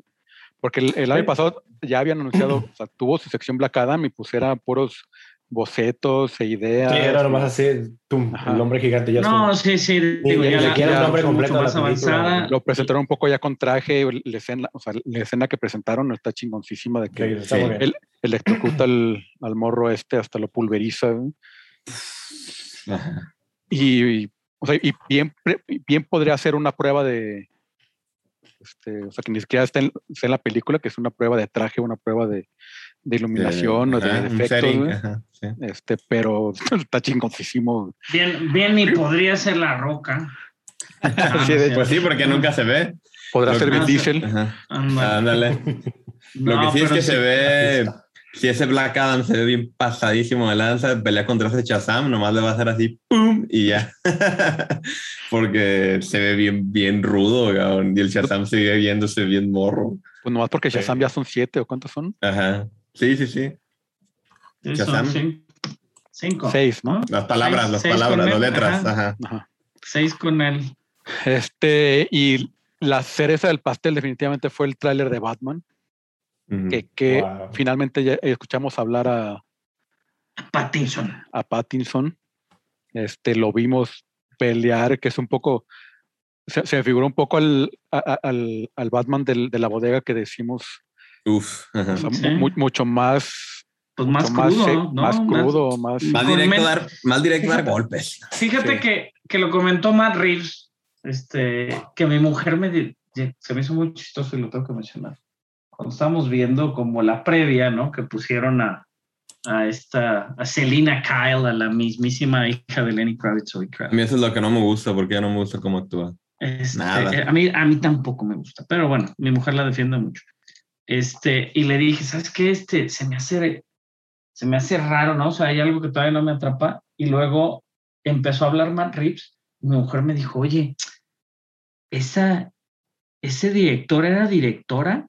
Dije, no, porque me dice, es que tiene una voz como de señora, güey. Entonces, me da mucha risa. Pero Matt Reeves estuvo explicando mucho el proceso. Es un cuate súper inteligente, güey, aparte. Sí, sí. Este, digo, ya hizo, hizo grandes películas y creo que hizo grandes películas de películas muy difíciles, ¿no? Como El Planeta de los El Simios. planeta de los simios. sí. Es, es una película complicada, ¿no? Y, y a fin de cuentas, digo, en el, en el tráiler alcanzamos a ver, esta, en esta segunda parte del tráiler, porque el primer tráiler o el teaser tráiler lo vimos justo el año pasado, güey, en DC Fandom. Y, no, y es tiempo que todavía le queda para que salga Batman, sale en marzo del próximo año. Este, pero ya vemos a Paul Dano como The Riddler, Ya. este, ya Zoe Kravitz como Catwoman, ¿no? Colin Farrell que sale ahí como el pingüino, güey. No se Según parece eso, nada. según eso Colin Farrell, porque no mames, Ya sé. está bien cabrón la caracterización, güey, todo el Y se, y se habla, obviamente, de esta serie este, alterna, ¿no? Con Colin Farrell como el pingüino. Está muy interesante, a, a mí sí me llama mucho la atención y obviamente es un Batman mucho más crudo, güey, más, este, pues más... Como más es, es- se supone que todavía no está en el Sí, punto con, con, donde- con menos autocontrol, güey, entonces... pues, Correcto. no te va es como que putear- más por te va la a putear venganza, bien no tanto duro, por güey, ajá. justiciero Ujú. acá. O sea, ya ahí lo dijo, o sea, so- soy venganza, güey. o sea, todavía no, Sí. es, no, no es justicia, güey, es venganza todavía. Sí, sí, sí. Pero hubo otros frentes, Carlos. Digo, obviamente lo más impresionante, sin duda, el tráiler de Batman. Yo creo que sí, por eso lo guardaron hasta el final. Todo el mundo lo está esperando. Pues Batman Claro. Lo comparábamos con Spider-Man de alguna manera, este, y es ese personaje que hagan lo que hagan, siempre la gente va a estar emocionada de ver algo. Entonces, este, en otros frentes ya se presentó también otro tráiler de, de Suicide Skull Kill the Justice League, este juego de video donde vamos a tener este, pues, po- poder usar este Suicide Squad este, con, con Deadshot, con King, este, King Shark, Harley Quinn, el Capitán Boomerang, ¿no? Por ahí este, también se vio el pingüino y algunos de los, pues, de los miembros de la Liga de Justicia que no habíamos visto, como Linterna Verde y, este, y la Mujer Maravilla. Entonces, este, se ve interesante el juego, todavía le queda también rato para que salga, sale este próximo año. Este, del otro lado, en, en los videojuegos también, el juego que se ve excelente y siempre han sido buenos, se llama Gotham Knights. Y ahora sí, digo, de alguna manera ya sabíamos que iba a ser de la corte de los búhos, de Owls, desde la vez pasada, pero es otro de los juegos que viene el próximo año. Este, de Gotham Knights, este, Court of Owls, nos dieron un pequeño como trailer este, de, de behind the scenes de todo este asunto. Está bien interesante, se ve bien chido. La verdad, el diseño de producción del videojuego en sí se ve chingoncísimo. Sí, es un open Este- world para los que les gusta. Se ve muy Ujú. bien. Y Pero es- la no, verdad es, es que no, como- es, sí, no es secuela ni nada de, de Arkham, ¿no? Es totalmente. No, es, un sí, totalmente independiente, sí, claro. Y este se ve padre, digo, para la, cualquiera de las consolas. Hubo también todo lo de las animaciones, Injustice, que ya está, por ahí la pueden ver, y de hecho la gente dice que está bastante malita para el material que es lo que se tiene. Este, que es Injustice Gods Among Us, que es como se llama el videojuego. Pues es esta serie, ¿no? O este, este es, sí, pues digo, las, cuando Superman se le trinca la cadena, güey. Ujú. Entonces, este, que por ahí fue algo de lo que quiso tocar Zack Snyder hasta en algún punto, ¿no? En sus historias. En otra cosa también, este, Superman and Beyond, este, pues todas estas, todo este, mm, como todo lo que, lo que, lo que presentaron sobre Superman, todo lo que viene, ¿no? En Stargirl, todo lo que se viene de Supergirl, porque la verdad es que Superman tiene mucho para dónde. Entonces se presentó algo todo como este especial de Superman. Luego de la Liga de Super Hero Pets, ya por fin pudimos ver algo. Para mayo del 2022, mayo 20 del 2022, con todos estos excelente cast de voces que es de Wayne Johnson, Kevin Hart, John Krasinski, Diego Luna, ¿no? Kate McKinnon, Keanu Reeves, este, con, con un clip exclusivo ahí de, de, de este evento de Flash que ya no nos interesa tanto, pero este, para el este Grant Gustin del CW por ahí también tuvo un especial. Este, ¿qué más? Hubo muchísimas cosas como más leves. También, hubo ahí un poquito de, del diseño ahora o el traje de este Blue Beetle, ¿no? ah, salió Solo, ajá, salió Solo, Marudeña, este, con el director que vino al Festival de Cine, Germán Manuel Soto, dar un masterclass por ahí. Este Gareth, Gareth Alcocer, que es el, el, el, el, escritor, estuvieron platicando sobre lo que les, este, les llamaba la atención de Blue Beetle. Lo que más me llamó la atención, y se me hace muy cagado, es que mencionaron a Spider-Man por nombre y dijeron así de que no, pues es que pues Spider-Man lo picó una araña, ¿no? Y tiene su, su backstory muy marcado. Y dice, pues acá Blue Beetle, pues le cae esto, el Scarab, ¿no? Esta armadura que cae del espacio. Y de alguna manera, pues es una familia latina y Spider-Man todo el tiempo le ha escondido a su tía este, el hecho de que es un superhéroe y pues es lo que dicen, por ahí lo menciona Gareth, de, de alguna manera como muy, muy chistosa, dice, pues es buena suerte, güey, si eres de una familia mexicana, en esconderle cosas a tu familia. Entonces, este, sí, estuvo, estuvo muy cagado. Eh, Cholo Marudueña, el, el actor de, de, Cobra Kai, ¿no? Que ya habíamos dicho que había sido casteado como una noche antes de, de del estreno de Suicide Squad. Y pues la verdad es, digo, se presentó arte conceptual. Dice, yo estoy convencido que es el mejor traje que, que pudiéramos tener y eso que no lo he visto. Eso dijo. Entonces, digo, obviamente la producción, digo, suena bien, pero pues es eso, nos siguen vendiendo, ¿no? Pues, como cosas en preproducción. Pero tú, ahí, digo, y sería el, como un pequeño este, arte conceptual ahí, nada más un, diseño. Se ve chido, la neta. Se ve chido. Digo, obviamente hay que ver de, de, del arte conceptual, se ve obviamente este, muy fregón el, el el traje hasta el, personaje, incluso ahora sí que la, la, máscara y cómo le brilla todo así, o está muy chingón. Ahora vamos a ver cuando ya sea él, a ver qué tanto, qué tanto parecido hay. Se me hizo un poquito más estilo como para Black Panther, un, un estilo así.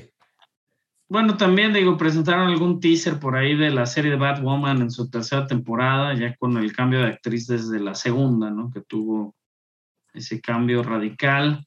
Este, Catwoman Hunted, esta película animada eh, que viene para febrero del 2022, que, que, tiene ahí un, este, un, pues un como team up con Batwoman, entonces se ve bien, siempre las películas animadas de DC este, se ven bastante bien.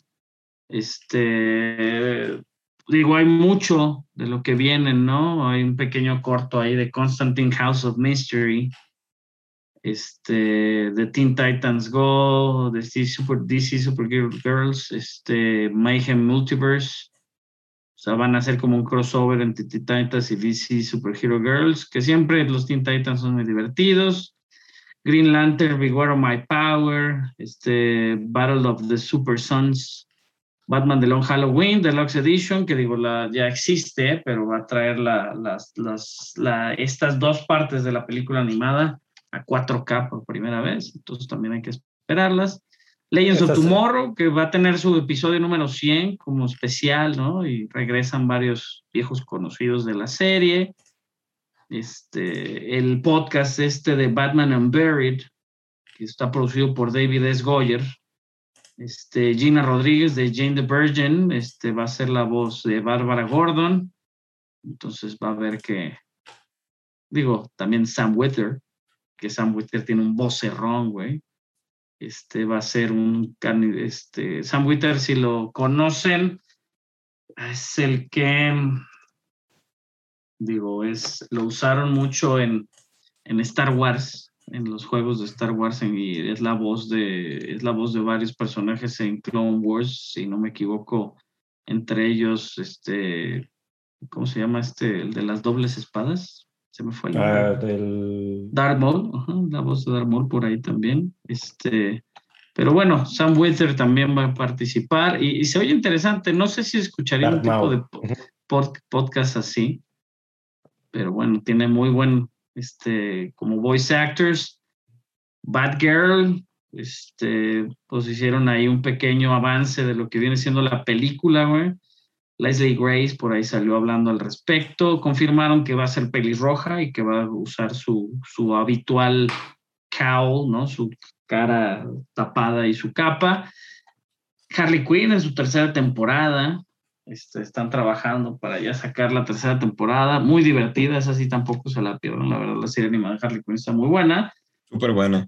interesantísimo, Matt Reeves, J.J. Abrams, Bruce Timm, que es un excelente dibujante, James Tucker, compartieron las primeras, este, lo, lo primero de Batman de K Crusader, una nueva serie animada, que va a hablar también como, como del año 1, ¿no? Pero es más como Noir en, en 1940, va a estar basada en 1940 obviamente con toda la tecnología de animación de la época, pero pues Bruce Timm no es cualquier dibujante, es el dibujante de, de la serie animada de Batman original, entonces eso promete muchísimo en su en el arte y en lo que nos va a dar. Y obviamente están este, reinventando un poquito a Batman, reinventando un poquito sus villanos para adaptarlos a este a este Gotham de los 40. Esto suena muy interesante. Young Justice Phantoms, que acaban de también subir el primer capítulo, de los primeros dos capítulos a HBO Max, para que los vean como animación.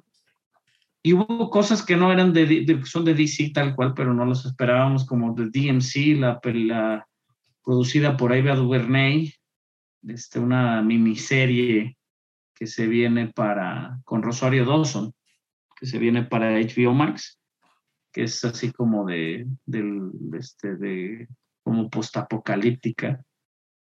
Más bien no postapocalíptica, se desata como una nueva guerra civil, güey, en Estados Unidos. Entonces, este, por ahí es la, una mujer, ¿no? Que está buscando a su hijo, creo. Sí, no sé, güey, estoy leyendo, pero la verdad no, no estoy muy familiarizado con la, con la propuesta Naomi, esta serie de, de pues esta personaje que salió de los cómics por ahí, este, que, que es de los personajes ya más poderosos en el mundo DC, pues se viene en el 2022, este, también producida por Eva DuVernay, y pues va a estar este, en el CW, entonces podemos esperar gente bonita, y este eh, hubo pequeños como snippets ahí del, del piloto. Este, ¿qué más? Pues nada más, creo que ya. Wonder Woman de los cómics, este, Sweet Tooth, hablaron de Sweet Tooth. Hablamos un Este, poquito ahí nomás del muy del fans, un. Q&A y un poquito más de sus próximas entregas ahí del lo que estaban grabando ahí en Nueva Zelanda y todo sobre sus, sus héroes. Pero sí, nada, nada. La, terce- la tercera temporada de, de Pennyworth, que la tenía WB o este, la tenían en Estados Unidos en televisión regular, ya va a debutar la tercera temporada como una Max Original en HBO Max. Pues algún valor le dieron a esta serie que sigue a Alfred el mayordomo, que realmente no me llama ni poquito la atención, pero pues está basada en el Londres de 1960 y trabaja pues directamente para el papá de, de Bruce Wayne, Thomas Wayne, ¿no? Este, pero bueno, es como que todo lo que nos regaló el DC Fandom, ¿qué fue lo que más les llamó la atención, güey? En lo personal, o sea, digo, fuera, sabemos que de Batman, pero descartando de Batman para no caer en lo mismo, ¿qué más le, qué fue lo que más les gustó, güey, del DC Fandom? Digo, aparte del evento en general que estuvo muy bien, a mí se me hizo bastante bien desde la forma de, de la producción, cómo lo presentaron, lo hicieron como muy dinámico y creo que a pesar de haber durado dos horas, se sentía... Se No se, no se sintió, sí, no, no se sintió así como que como que aburrido. No, lo hicieron muy bien, la verdad sí. A pesar de que es su segunda entrega, ¿no? Segundo evento que hacen así, pues, hicieron muy bien. Peacemaker creo que sí me eh, tenía, no, a lo mejor no pocas esperanzas, pero digamos una serie que ah, yo la estaba poniendo a un nivel medio, pero se me hizo bastante gracioso y creo que le tengo así como que sí le van a echar bastantes ganas. Va a estar divertida. Eh, la de Black Adam, pues como dicen, sí me sorprendió ahí, aunque no sale ahí bien este, este Dwayne así, pero sí me impresionó todo lo que, lo que pusieron ahí en el, en el teaser, digamos, en ese debut que le pusieron. Y este, y Aquaman, eh, Aquaman también, digo, su pequeño ahí, este, behind scenes y todo eso, pues estuvo, estuvo chido. Fue de lo que más me, me ¿A llamó la atención. Los videojuegos se ven muy fregones, eso sí también. Este, eso, eso sí, sí se veían bien. Ya el, el official trailer de, de Kill de Justice League se veía muy bien. Sí. Entonces, eso fue lo que más me gustó a mí. ¿A ti. Chava, qué fue lo que más te gustó ahí del... El, el títere de Barça. no, el, este, la verdad de Batman, eh, me gusta mucho lo que hace Matt Reeves y, y así como dices, es una persona que le gusta y quiere muchísimo el cine. Yo he escuchado varios podcasts donde él habla de, sus películas y cómo, cómo investiga y cómo, cómo él, él todo su trabajo es para enriquecer y po- poder seguir haciendo cine, pero habla de una forma tan apasionada y con muchísimo amor que, que, se entiende por qué sus películas son así de buenas. Y, lo último que escuché de él fue la de la tercera parte del Planeta de los Simios. Y pues yo sí espero mucho la de Batman y el tráiler me emocionó bastante. De ahí más Flash me gustó, se me hizo bueno. Eh, no he visto el de Shazam. Eh, me gustó que Harley Quinn tenga una tercera temporada porque la habían cancelado y ahorita ya qué bueno que la regresaron. Me gustó mucho la 1 y la 2. La 2 la sentí apresurada, pero han dicho que la habían cancelado, por eso la hicieron así. Pero en general yo creo que Batman, Batman sí, para mí se llevó como, como los aplausos y la espera para ver a- ahora sí a esa película de Matt Reeves. Fíjate que yo creo que Harley Quinn, Harley Quinn eh, volvió con todo más que nada después de, de los estrenos en HBO Max, güey. La gente la conoció la serie y se ha estado, pues subió de, subió de, de- del, del fanbase interesante. Digo, que Es que está Kelly Cuoco- Kelly Cuoco, que es, que es este Penny, ¿no? En, en, that- en, en Big Bang. The Big Bang Theory. Y Lake Bell, que si la buscan saben quién es. Este, y pues no manches, o sea, está, está muy chistosa. El Kite Man, que es uno de los personajes recurrentes, este, el novio de, de Poison Ivy. Y digo, se ha tocado ahí el romance que de repente tiene este Harley Quinn y Poison Ivy. Este, pues digo, no les cuento el final de la segunda, pero vayan y véanlo. La verdad está muy padre y ahí hay de todo. King Shark es mi personaje favorito de esa serie. Sí, la verdad. No, y, reír. y- y está bien chingón este Clayface, la voz es Alan Tudyk, Jason Alexander, es, es Cy Borgman, este, Tony Hale, Dr. Psycho. La verdad es que tienen también un excelente cast de voz. Por ahí Alfred Molina es el señor Frío y Giancarlo Esposito es Lex Luthor. O sea, que no es cualquier cosa y, y es muy divertida la serie, está muy bien animada. Obviamente, pues no es que sus que su serie ni su que nada sea canónico en este sentido, o sea, la verdad no, o sea, es muy en su mundo y a su forma, pero también eso lo hace muy interesante. Y creo que a mí lo que más también me gusta mucho de los Harley Quinn, y sin duda, a mí de Flash fue lo que más me llamó la atención. Obviamente también escuchar a- al Batman de Michael Keaton, ¿no? Por ahí de fondo. Eh. Carlos, tú. Carlos. Pegado, no tienes, no tienes sonido. Estás muteado. Estoy muteado. Este, sí, creo que de Batman, pues también era lo, lo que tenía más terminado y no, no terminado con eso. Yo es lo que está ya más cerrado. Pero me, me sorprendió, me gustó mucho como el, el ambiente de, de Black Adam, este escenita que mostraron. Me sorprendió Shazam. Este, que como, como se fueron tan, se abrieron tanto a incluir ahí el Olimpo y los dioses y este, todo este, pero sí Flash también ya ver las orejas puntiagudas de Michael Keaton del Batman de Tim Burton de regreso también bastante bueno. Y por ahí al final, el del se ve que le quita la, la como la sábana a algo, una, una cubierta, y sabemos Sí, es el como Batimóvil. se ve la forma es el batimóvil. Entonces digo, está bien chingón. La verdad es que creo que creo que vale, vale, vale la pena que vean por ahí los trailers y de hecho, pues brincándonos este, a las reseñas ya de, de, ¿no? de esta semana. Este, empezamos con la fuerte, no, esa la dejamos para el final. El What, What If, If. El, el What If me sorprendió este último episodio. Yo también ahí hasta aparece. este, casi lloro al, al- al final con el final de Black Widow.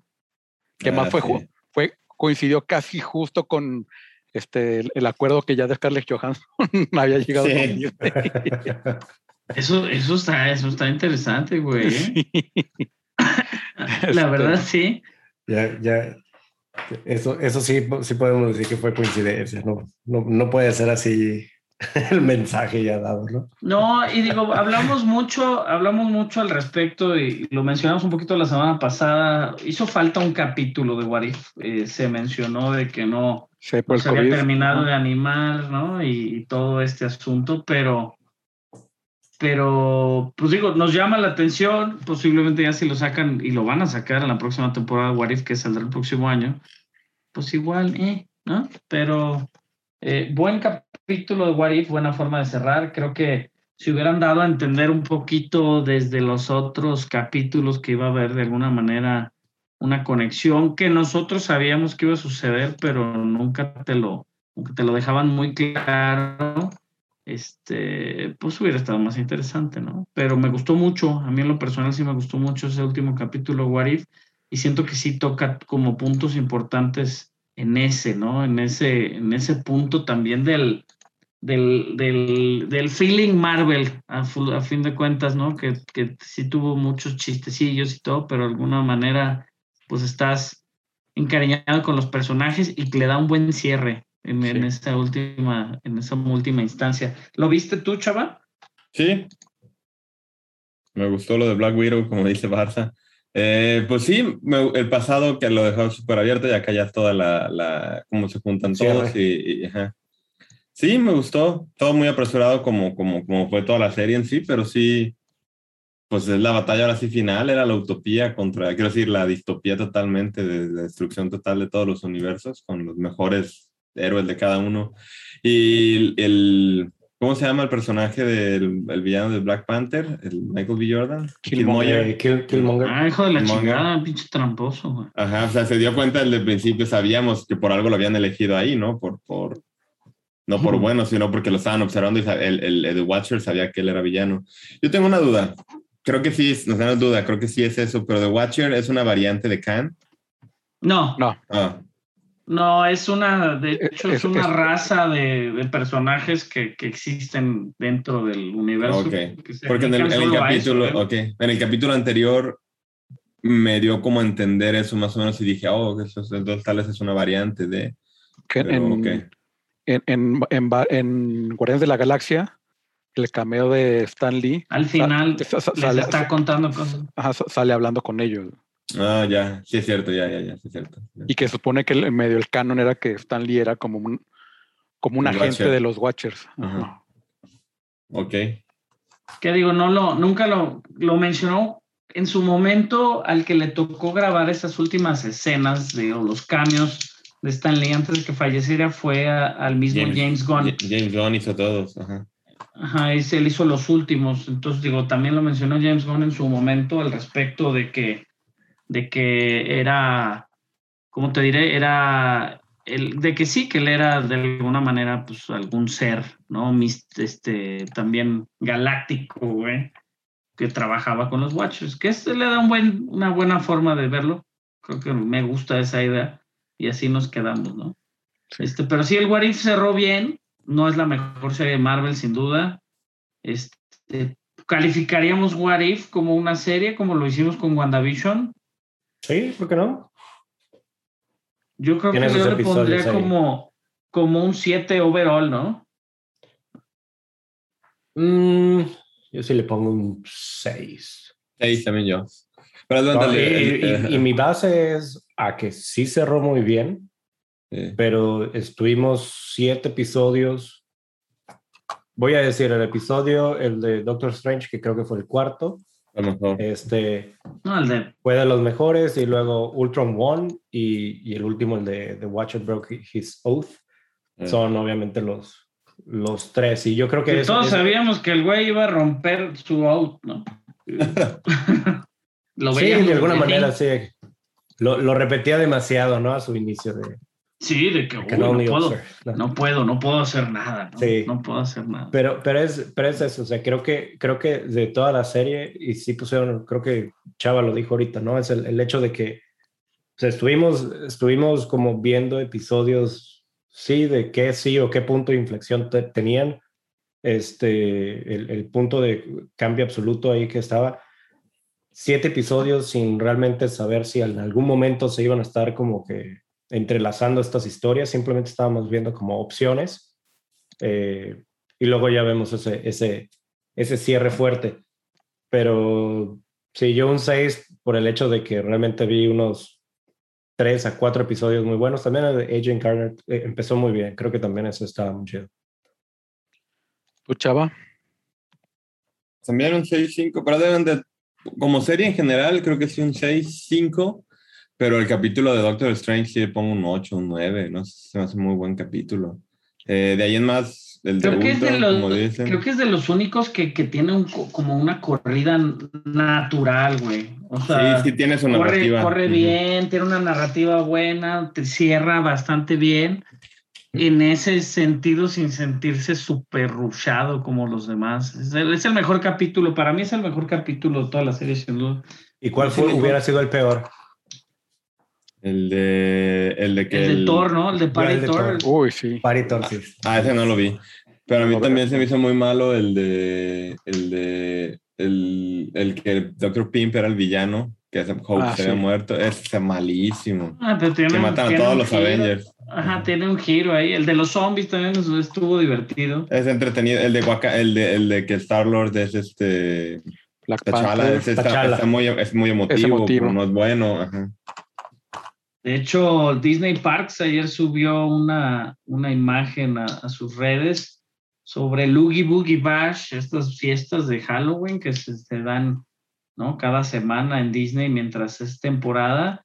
Dice, nuevos villanos este, se, unen a, se unen, nuevos villanos se nos unen y es un, una silueta del Capitán América luego se ve que se le afloja un, un hombro y se le cae el escudo, güey. Entonces, el Zombie Cap se une al Oogie Boogie Bash. Te vas a poder tomar fotos con el Capitán América Zombie. Yo le pongo un 7 y es Siete. eso. Sí, a mí me gustó. Yo le pongo un 7 porque no le puedo poner menos que Falcon and the Winter Soldier. Ah, ah, a mí sí me gustó Falcon también. Sí, a mí también. De Sí, me 7. gustó Es eso, sí, Ajá. sí. Este me gustó más o menos igual. Sí, Hay- hay- sí, hay- sí hay episo- entretiene, pero no lo que- esperabas con ansias, ¿no? Sí. Y, y tampoco Falcon. Ándale. Sí, estoy de acuerdo. Falcon me entretiene, pero no. No como Loki, pues, ni WandaVision, Sí. que han sido los buenos, ¿no? A mí me gustó más. Falcon que WandaVision. Sí, yo también estoy con Chava en eso. Es que Wanda, los primeros cuatro capítulos sí me, sí me desesperó. O sea, como que es demasiado, demasiado estar esperando a que empiezan a, a resolver o complicarse las cosas, así como que no. Sí me, sí me desespera un poco WandaVision. Cerró muy bien. ¿Qué es eso? Es, es el punto es, están cerrándolos muy bien o te dejan ese, ese punto de querer crecerlos, pero no sé, no, no son tan consistentes como un Mandalorian donde estabas viendo cada episodio y cada episodio, la verdad, te, te, te dejaba un muy buen sabor de boca esos episodios. Claro. Hay bastante, Visions, muy, muy buena historia y acto principio a fin, pues, ¿no? Sí. O, o, o incluso Visions es superior a lo que es Warrior. Es diferente tipo de serie y lo que quiera, pero sí se ve que se le hicieron con cariño, pues. Sí, todavía eso me falta verlo así. tengo mi lista, pero sí, sí pienso verla. Están Bueno, cortitos los capítulos. Están cortitos y están chidos. Warvin, ¿tuviste Halloween Kills? Yo vi Halloween Kills, la película de la semana, sin duda. Digo, en Estados Unidos metió muchísimo dinero. Se estrenó a la par en Peacock, como lo mencionábamos en este servicio streaming. Y pues David Gordon Green, el director, eh, pues tomó lo que había hecho bastante bien en la película anterior y le dio un giro ahí medio extraño, quitándole, de hecho, cierta importancia también al personaje de, de Laurie Strode, que es el personaje que tiene Jamie Lee Curtis. Y, la verdad es que siento que a mí en lo personal no me encantó, no es la mejor película. La película anterior, este, eh, sabemos que, o creemos, por ejemplo, que, que esa película pues es como, pues es la secuela directa 40 años después, ¿no? De la película del 78, de alguna manera todo el mundo lo, lo toma como la secuela este, la mejor secuela, porque ha habido varias conexiones directas y lo platicamos la semana pasada. Pero bueno, pues Halloween Kills, si bien no decepcionó en taquilla, a mí sí decepcionó. Digo, Danny McBride volvió en el, en el script. Este, también va a estar escrita por Paul Logan, estuvo escrita por Paul Logan y el director, ¿no? David Gordon Green. Y creo que este, pues está, está bien, pero la verdad todo el segundo acto se descontrola un poquito, muchos personajes, un Michael Myers súper sangriento, güey, que si realmente, pues es lo que esperamos, este, pues en eso sí no, a mí no me decepcionó. También, Y- también la vi una- y sí son, es muy entretenido, pero sí hubo uno ahí unos, unas muertes No, que sí hay, así no, como de- hay- no, hay toda una escena, hay toda una escena en el hospital, güey, que no tiene sentido y pierdes 25 minutos. O sea, que Sí, sí, realmente- sí, sí, sí. Sí, exacto, sí me quedé así. eh, Eh. Si la piensan ver, sí les recomiendo ver mínimo, vean la del 2018, que no está en ningún servicio, entonces les va a complicar un poquito. Este, pero sí es totalmente inmediatamente después de Halloween. Entonces, este, pues sí, o sea, es, es inmediatamente después de la del 2018 y sí la deberían de ver. Por ahí, digo, la riegan un poquito, salió David Gordon Green a comentar de que de que van a hacer un extended cut en el Blu-ray con un final alterno, güey. ¿Por qué chingados mencionas, güey? Si acaba de salir la película, ¿por qué mencionas? Ah, no, pues también hay un final alterno, güey. Este, o sea, es eso, o sea, es canon. Es lo que le preguntaron, ¿no? O sea, esa escena que cortaste, güey, en la versión extendida, ¿es esa escena también es canon, güey? ¿O nada más es otra escena, no? Pero pues, este, pues lo que dicen, güey, no saben, o sea, no saben si sí la van a hacer o no, porque quieren ver cómo se, cómo se conecta eventualmente con Halloween Ends, que es la próxima película, que yo suponía ya la tenían grabada, según yo la habían grabado. Este, pero no, o sea, todavía les falta hacer varias cosas para Halloween Ends. Este, y va, se va a pasar un tiempo, en teoría, va a haber un, un salto temporal, porque esta es inmediatamente después de la del 2018, va a haber un salto temporal, este, no sé, meses, años entre, la anteri- entre esta y la que sigue, ¿no?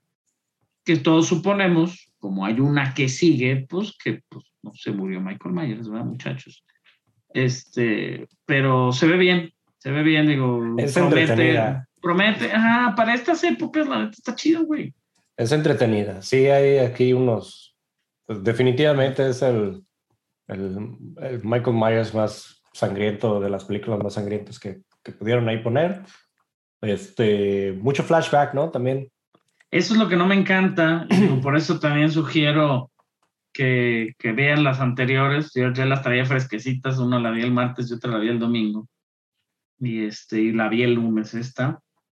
Y Sí. realmente, pero es eso, no me gusta que tenía como varios flashbacks, como quererte recordar lo que había pasado con, entre los personajes. Las películas anteriores sí está muy mal hechita en ese sentido. Pero también no podemos ju- juzgar Halloween Ends a la par de, de Last Duel o a la par de otras películas. Pues que no, digo, estás hablando de Michael Myers, que aunque nunca ha dicho una sola palabra en todas sus películas, güey. Este, no, es el personaje principal Sí. una actriz épica como es Jamie Lee Curtis, que realmente se hizo épica por este tipo de películas. Entonces, güey, o sea, es pura gozadera, güey, la neta. O sea, la verdad, creo que Halloween, mm, digo, y como lo hemos mencionado en varias películas de este género, güey, pues se juzga diferente, güey. Sí, Entonces, o sea, que no, esperar. no, no pueden, no pueden, digo, a, tipo clásico horror donde, donde pues obviamente los, los personajes a quienes están persiguiendo toman las peores decisiones de dónde esconderse y demás. No Es- prendes es la eso. luz. y- Exactamente, exactamente. Y, y este, es, es eso, se, se juzga definitivamente, se juzga diferente, es entretenida, es sangrienta en ese sentido. Hay cosas que si nos queremos poner a, a hacer cosas lógicas, pues entonces no existiría un Halloween o no, no tendría sentido ver ninguno de, de Halloween. Sí, Pero, le- pues, le- es lo que yo le decía a mi mujer, que realmente ciertas, en general, digo, he estado viendo muchas películas de terror, este, como la tecnología también, este, pues limita ciertas situaciones. Eh, ya que existan, ¿no? Las, las, llamadas celulares, las cámaras de mano, en general, güey, todo mundo tiene una cámara. ¿Cómo te, te limita cierta ciertas situaciones que se daban en las películas de terror de los 80s, 90s, donde nacieron estos personajes, pues que igual ahorita ya dijeron, no, pues no sales a la calle un cabrón, lo acabo de ver pasar por aquí, le tuiteas, ¿no? Aquí está Michael Myers, güey. O sea, es eso, o sea, te- y te libras, ¿no? De, de este, que te mate Michael Myers, pues ya te avisaron por Twitter, güey. Este, pero sí, este, la verdad digo, vale la pena, sí véanla, no digo que no la vean, y, y si pues tienen acceso al pico, pues qué más, porque pues es gratis. En casita. Sí, Ajá. creo que la vas a disfrutar más.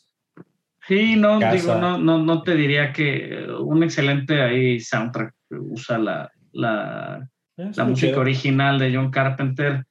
Este, y sí, digo, vale la pena, sí vale la pena, está buena, eh, no esperen mucho, pero Halloween Kills, que fue, metió más dinero que James Bond, güey. Además, ve- véanlo así. Entonces ustedes sabrán y decidirán si quieren ver Halloween Kills o no. A mí sí me gustó. Digo, le pondría yo en lo personal, le pondría un, un este, un 7. Pero No, todos Estoy de acuerdo, modos- un 7. de todos Un modos, 7. eso. Ese handicap que tiene es un 7, sí. Sí, sí. Y no es. Porque hay horror elegante. O sea, no digo que el horror no se pueda hacer con calidad, pero este tipo de personajes ya no están para eso, pues. Sea, Sí. el horror del Se- se va a hacer- el giro que le dieron, o sea, eh. Sí, sí la puedo ver en un futuro como estilo clásico, poniéndola con la del 78, el 2018 y obviamente esta, ¿no? No, y Sí. la del 78 es buena por ser la primera del género, pero la ves y dices, güey, o sea, está rara, no tiene un final, no, o sea, está rara. Sí, pero sí la pones como en clásica, o sea, sí la veo en un futuro como poniendo así fans de horror, tratando de ver como clásicos.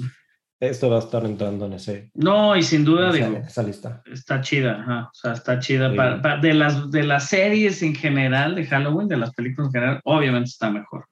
Y hay gente que la califica mejor que las de Rob Zombie. A mí me gustan algunas y sí, está bien. O sea, la verdad está bien.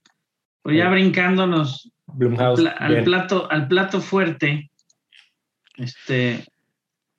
Dune. Vi otra vez, por segunda vez, este... Y las que faltan, dice. y las No, que y ya faltan. podemos hablar, ¿no? No podías hablar de güey. Este, se.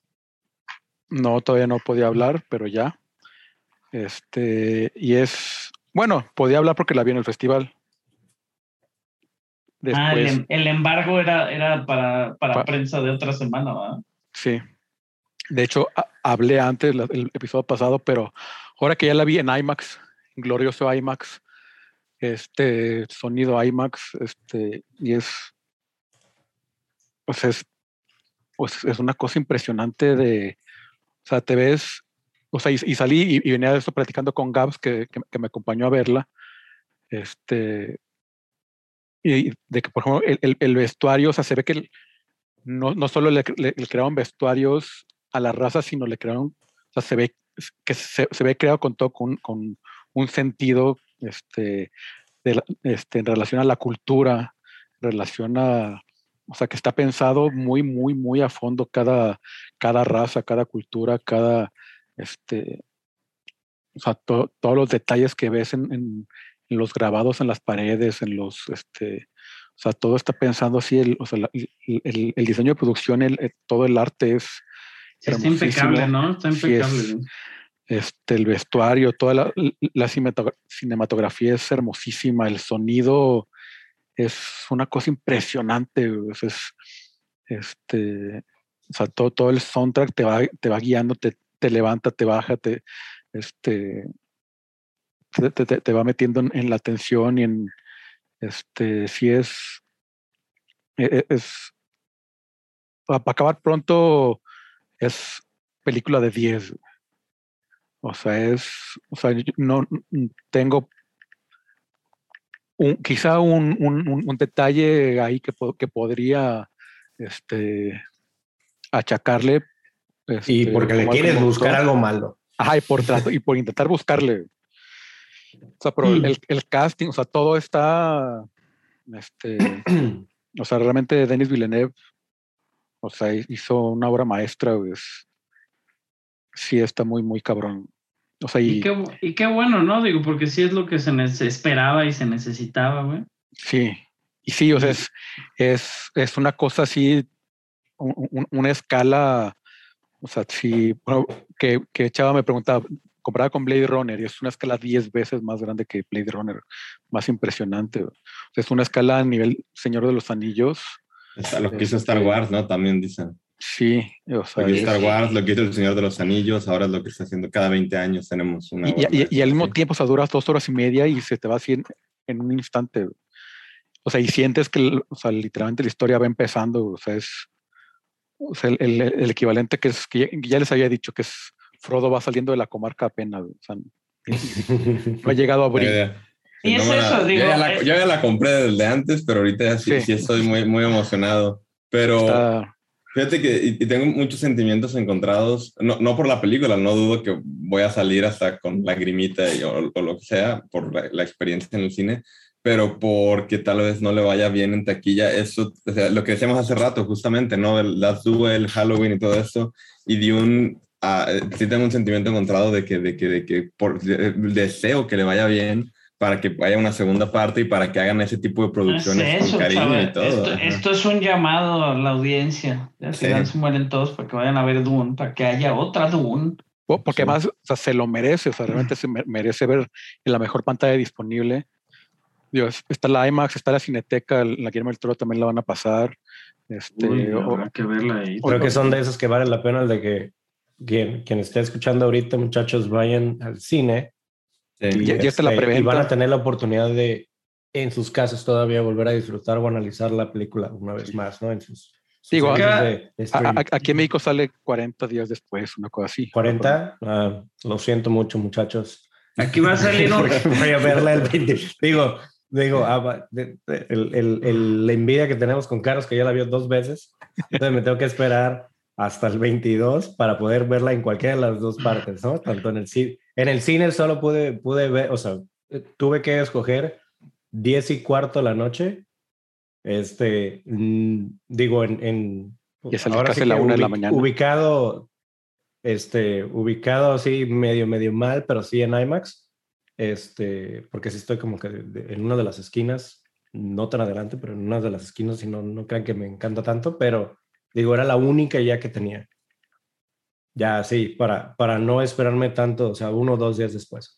Y pues aquí en la casa, pues ya ahora sí que el puro media hora sí me voy a poner mi... No, y fíjate que está complicado, digo, la decisión obviamente de Warner Brothers de aventar Dune el día 21, salía el día 22 directamente en HBO Max.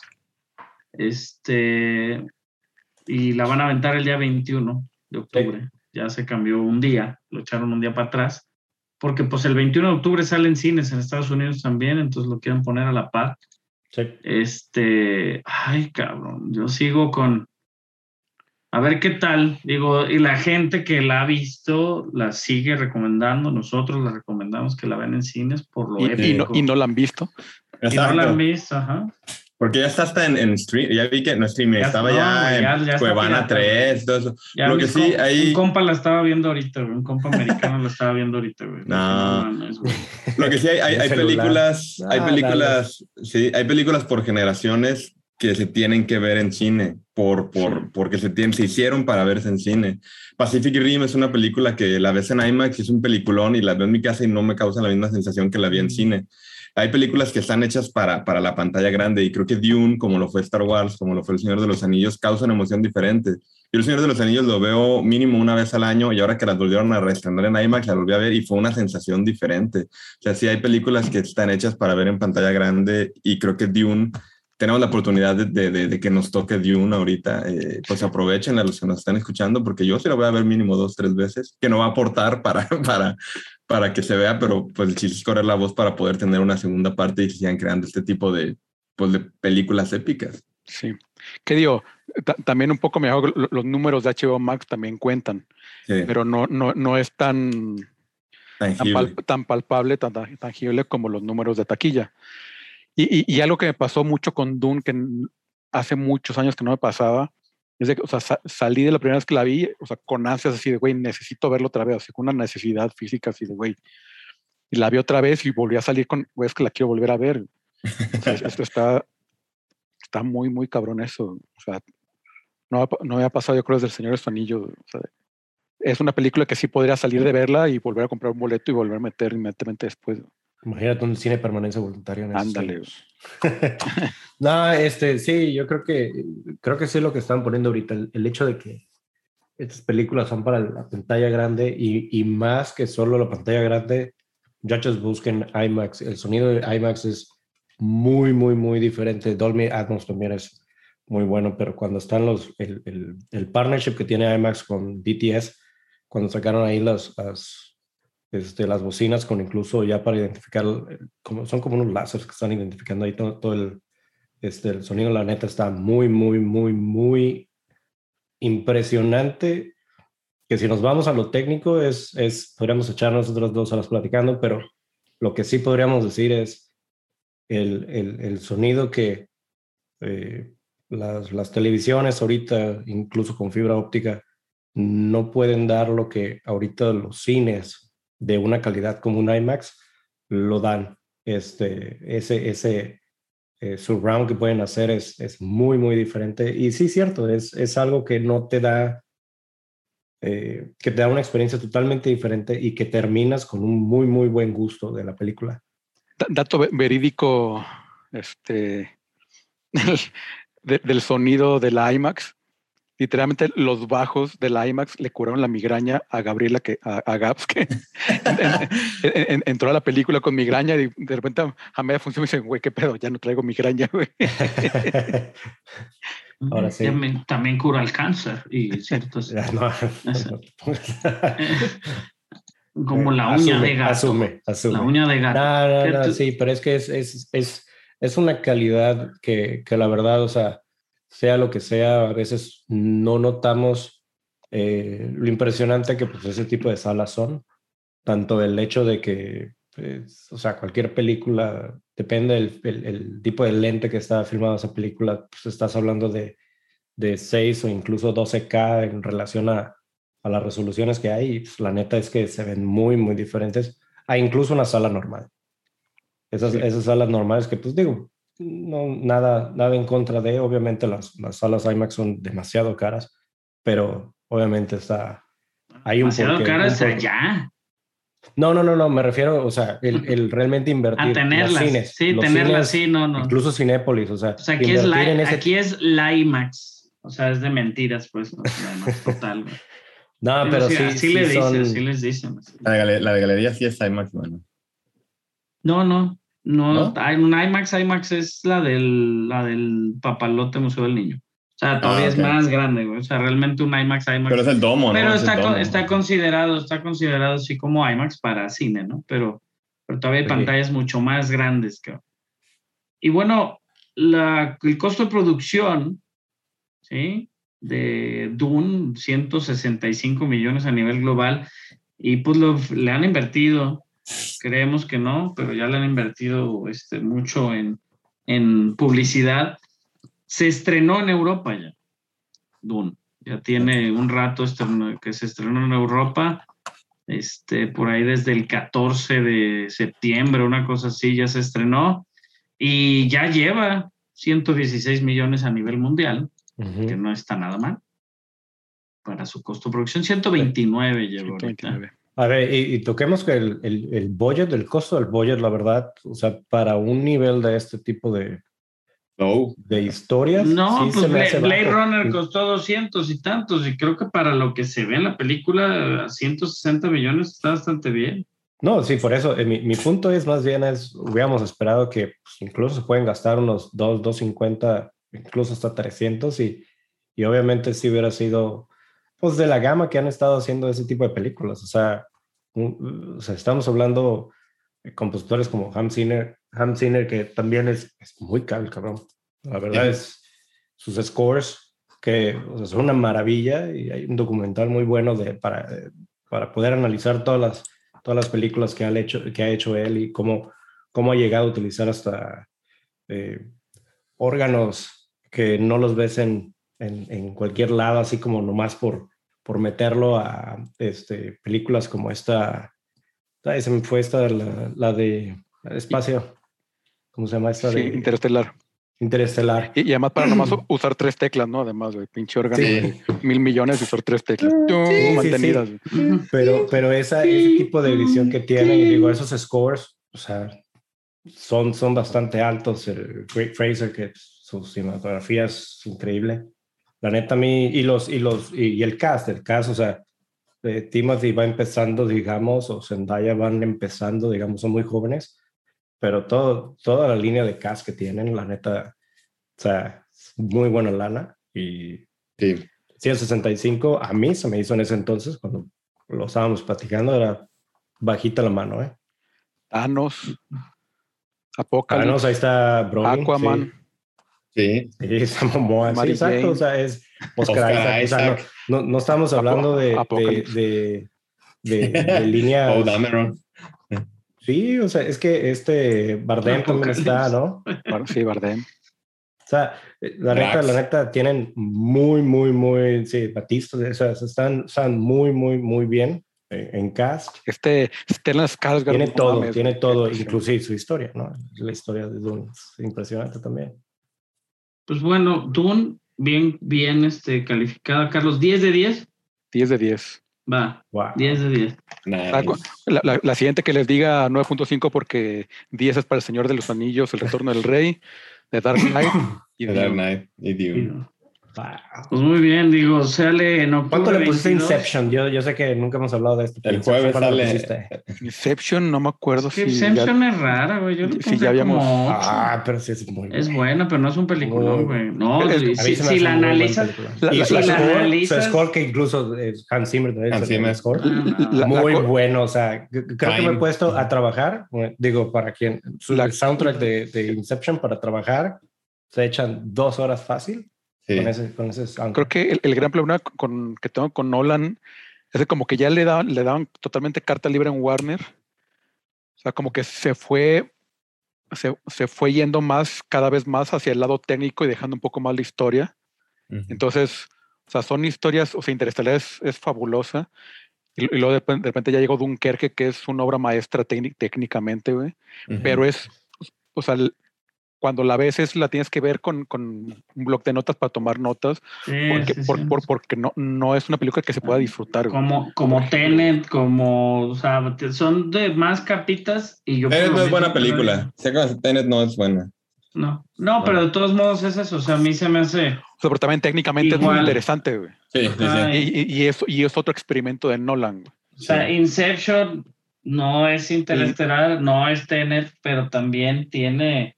A mí me gusta Ah. más Inception que Interestelar. No, Inception de esas tres, No, no, no, de esas no. tres que funcionan, Inception es Inception. ¿no? Eh, Y, me, pero- y Memento, ¿no? Entonces, pues de una Sí. vez, güey. O sea, que es, y O sea, pero también in- no es Interestelar, to- toda la física cuántica y todo eso, pues también Sí. está súper interesante y súper. Y la narrativa como la hizo, ajá, sí, sí, sí.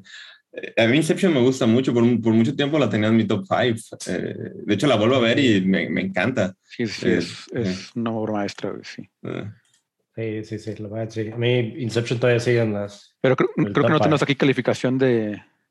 No, habría que Inception. reverla. Pues en un reverla, ah, podríamos hablar un capítulo de Nolan y... y Sí. Estaría padre, ¿eh? Estaría padre poder analizar Hacer un, un- un cali- un capítulo, en- o sea, hablar de los directores o de sus... hacer unas series de retrospectivas. Estaría Pero padre, sí. estaría padre, me late. Muy bien. Vamos platicando de eso. Bueno, ya para terminar, casi terminando, este, hay algunos trailers. Salió el trailer de Scream. Scream 5. Ujú. Mm, Scream sí. 5. Sí. Scream 5 para el próximo año, empezando el próximo año, sale por ahí Sidney Prescott. Y bueno, se ve, la verdad está, está, está bien. El 14 de enero del 2022 la vamos a tener. Se esperaba el tráiler, salió el póster por ahí. Lo mencionamos, de hecho, el, el capítulo pasado que le vamos a ver. Este, se, se unen, ¿no? Se unen varios personajes este, obviamente jóvenes eh, a la serie y si regresan muchos personajes. Melissa Barrera por ahí, la el personaje principal, la actriz mexicana, este, la que es la principal este, en, en in, the, Heights. Muy guapa Melissa Barrera ahí con la ceja muy marcada. Eh, y pues nacida en, la ciudad de Monterrey, Nuevo León, ¿cómo no? Es la principal. Entonces vamos a ver que Scream 5 se ve bastante bien. A ver si pues nos matan, aunque sea hay un personaje, los viejitos. A ver si ahora sí le toca a David Arquette que no nomás lo apuñalen, que ahora sí se lo echen o algo. Y, y es muy, eh, gustó mucho. y Fíjate que en, en el momento que salió la primera de Scream, había pasado así como ahorita con Halloween y estamos viendo un resurgimiento del género del terror basado en, en estos personajes clásicos, clásicos pues de más para acá, ¿no? Porque los clásicos pues siempre serán Frankenstein y el hombre lobo y Drácula, ¿no? Sí. Los, los Universal Monsters que, que están mal manejados, esos Universal Monsters, pues acá este, el Ghostface, que es realmente de estos iconos de los slashers, pues el más de los más actuales. Este, los, los directores de Ready or Not, Matt Belleni y Tyler Gillett, son los eh, directores de esta película, escrita por James Vanderbilt y Guy Busick, producido también por Vanderbilt, Chad Villena, Pod Nisten y William Sherrack. Y el escritor original Kevin Williamson también sirve como productor ejecutivo de esta película de Paramount. Este Scream, pues se ve bien, a ver qué tal. No sé, no sé qué podemos esperar. Este, Candet, te digo, la terminaron de grabar en julio. Corny Cox, este, Neve Campbell. Ajá, ahí es, y Courtney Cox, y, y el hecho de que salgan ellas y así hayan pasado muchos años se confirma, pues que es, este, ¿no? Van contra Sidney. Es una secuela, es una secuela directa, y es eso, le dice, en algún punto le dice, Sidney, ¿tienes un arma? Dice, soy Sidney Prescott, claro que tengo un arma, güey, porque pues se vive bien pinche paranoica como Laurie Strode en, en Halloween, que siempre la quieren matar, nadie sabe por qué, pero bueno. Vean el tráiler de Scream 5 también, pues todos los trailers del DC Fandom los puedo recomendar, vean el tráiler de The Batman, ya platicamos al respecto, todavía le queda un ratito. Este se los puedo recomendar mucho, me llamó muchísimo la atención. Está bien perra, güey. Dirigida por Scott Derrickson. Scott Derrickson, el director de este del Doctor Strange. Producida por las buenas personas de Blumhouse que hacen todos nuestros sueños de terror realidad. Y este, el Black Phone que va a salir para el próximo año se estrenó por ahí de todos modos en, en el festival este de Fantastic Fest ahora en septiembre. Hubo personas de la prensa de Estados Unidos que la vieron y la están catal- este, catalogando como una excelente película de terror. Cinco niños se pierden en un pueblo en Colorado en los 70, güey. Este, y en algún punto, eh, este, pues, Ethan Hawke, que es el malo, secuestra un sexto niño llamado Finney Shaw, que lo meten a un sótano, donde encuentra un teléfono negro desconectado, güey que empieza a recibir llamadas donde puede escuchar las voces de los otros cinco niños asesinados, güey, donde entre el- los cinco niños intentaron escapar alguna vez y le están dando instrucciones de cómo escapar al cauti- a su cauti- o sea, que lo tengan ahí agarrado, güey. Sí. Se ve bien chingona, la verdad. Y de Black Phone va a salir el próximo año, el 4 de febrero del 2022. Y, y vean, vean el tráiler porque la verdad está medio creepy, está interesante también la producción del sonido. Este, y pues Estoy ¿a de quién no- acuerdo. Está quién no le gustan? Muy bueno ese tráiler. Creo que el plot y el tráiler dan más de lo que me hubiera gustado, incluso, o sea, la, el, el, el, el Ah, bueno, póster, sí, como- sí, sí, con, sí, con solo el póster, creo que sí, la verdad me, me llamó bastante la atención. O y sea, bueno, espérenlo para próximo Halloween, este, eh, que sea uno que de la, los la máscara, sí, sí, la máscara es muy uno buena. De los hecho, ya. Él estuvo, eh, eh, Ethan Hawke eh, estuvo grabando por ahí Black Phone cuando después habló con, con el buen Oscar Isaac para unirse a la, a la producción de, de Moon Knight. Pero sí, de hecho, él dice que se, ba- se basó en, en, en, este, en un actor, en un, más bien en el en Lon, Lon Chaney, que era el que hizo el fantasma de la ópera de alguna manera, y él hizo el maquillaje del jorobado de Notre Dame como para hacer esta máscara de, de- del asesino, ¿no? De, de Black. El grabber, que de Ujú. hecho, el grabber. Pero sí. está chingón, está chingón, está chingón. Este, la verdad se ve muy bien. Y esperemos, pues de alguna manera, que, que, que sea En exitosa. Blumhouse tengo que Y- creer porque tienen No. ya las del exorcista, las secuelas. Y es, no, y es, y es lo positivo. Digo, Blumhouse tiene todo el horror, güey. Esto de la gente que está, ¿no? Poniendo dinero a eso. Ujú. Pero, este, Derrickson, pues dejó Multiverse of Madness y inmediatamente después, este, se unió a, a Black Phone, ¿no? Para final, para mediados del año pasado. Entonces, este, pues digo, es lo que, lo que las sobritas de Marvel, Scott Derrickson cayó en Black Phone y creo que puede ser buena película, güey. A ver qué tal. No, eso, eso estoy. La gente que ya la vio dice que está chida, entonces habrá que verla. Por ahí también el tráiler, 4 de febrero de 2022. El tráiler de Bruce, esta película que hemos hablado un par de veces, dirigida por Halle Berry y estelarizada por Halle Berry, sobre una peleadora de artes marciales mixtas. Sale el 17 de noviembre e inmediatamente una semana después va a salir a Netflix, entonces digo, la pueden cachar ahí en Netflix pero asume Halle Berry el papel de Jackie Justice, que es una peleadora de artes marciales mixtas que ha sido humillada y está desesperada por regresar al cuadrilátero. Este, pero pues si calculamos que Halle Berry tiene 55 años, güey, pues tuvo que entrenar de 4 a 6 horas diarias para aprender boxeo, Muay Thai, Judo y Jiu-Jitsu, güey. Y además, obviamente, refrescar el conocimiento que ya tenía de capoeira, güey, que, que trabajó para Catwoman, aquella película que no existe. Es. Malicia. Neta que tenemos que en nuestra- omitirla. No, Sabemos no existe, existe, no existe en nuestras vidas, güey. Pero bueno, Jackie Justice y Halle Berry, que la verdad está hermosa Halle Berry, güey. Este. Bueno, y ya está preparada entonces para regresar al mundo de John Wick con ese entrenamiento. No sé, fíjate, pero lo que sí es de que en su momento el personaje iba a ir directo para Blake Lively. Y seis meses la anduvo correteando, güey. Y este, y pues le dijeron que no. Entonces, pues Hailey Berry dijo, pues ni pedo, lo hago yo, güey. Ya tenía, este, ya tenía el, el, como que, como ya el dinero para producirla, etcétera, etcétera. Entonces, pues se aventó ella, se aventó ella la dirección.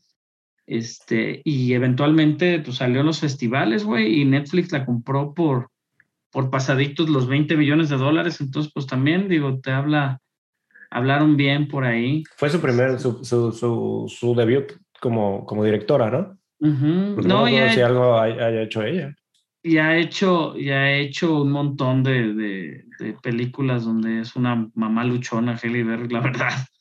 Ha sido, ¿no? Este, mamá drogadicta, güey, mamá este, de Monsters Ball también, güey. Este, tiene mucho, es una excelente actriz, cabrón. Entonces, igual, No, sí, sí, sí. no dudo Es- que es no, no dude que no vuelva a John Wick y pues habrá que ver este, esta, esta película de Bruce para verla tirando patadas y haciendo llaves ahí. Sí, es su Halle Berry. primer película dirigiendo.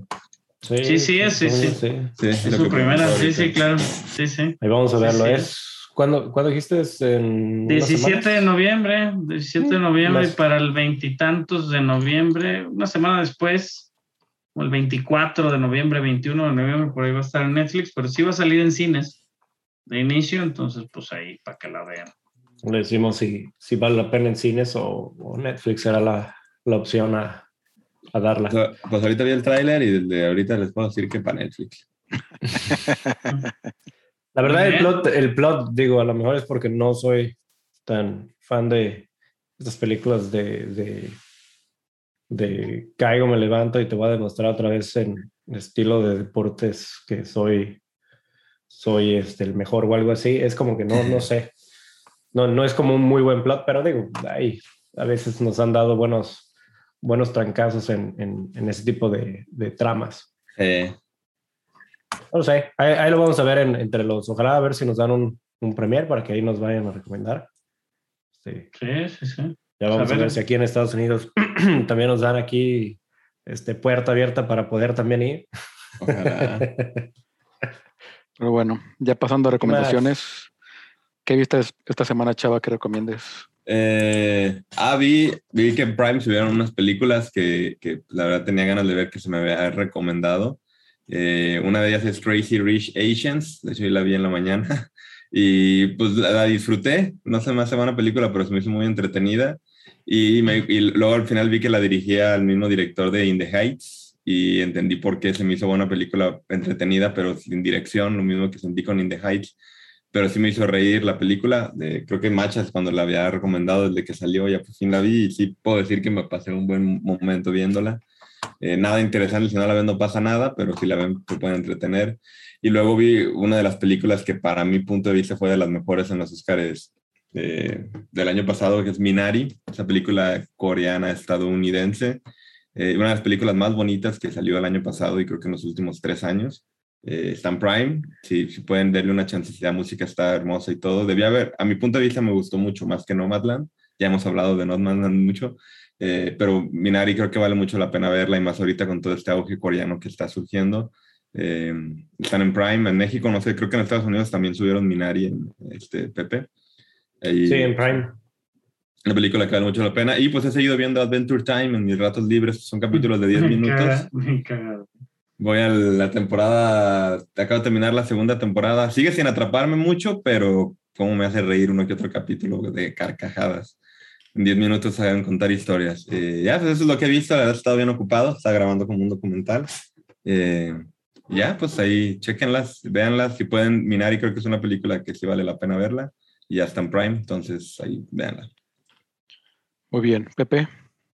Este, yo fíjate que vi, eh, digo, ahorita platicamos con, con Carlos la de Foundation, que va muy bien, me está gustando mucho. Se ve el, que le están invirtiendo bastante y que le están tratando de dar muy, muy buen giros a su historia. Este, eh, dije, o terminé, digo, de verla de eh, Murders, Only Murders in the Building, que era la de Steve Martin y que sale también Selena Gomez. Se las Las puedo vi, estuvieron ahí con Jimmy Kimmel. Ajá, también cagados los dos güeyes juntos. Sí, sí, sí, sí, tienen una química Ellos- bastante buena. Fíjate que yo no sabía, Pepe, ellos tienen un especial de comedia juntos, güey. Este, que por ahí está, creo que en Netflix, güey. Este, Con, con- ah, el Martin Show y, y- y este. Ajá, o sea, es un show, ese- un en sí. Entonces, este, pues digo, es parte de la- su dinámica, por eso de alguna manera funciona, güey.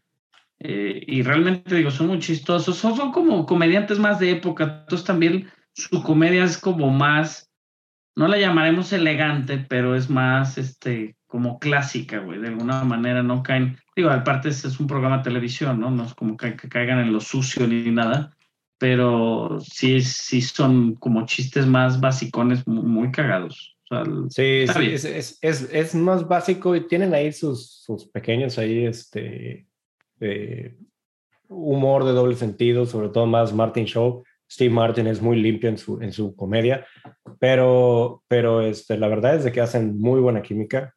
Selena Gómez hace muy buen trabajo dándole ese handicap de, de, de pues una cantante que está tratando de entrar o que ha hecho algunos papeles en, en- en, eh, televisiones o en pantalla grande.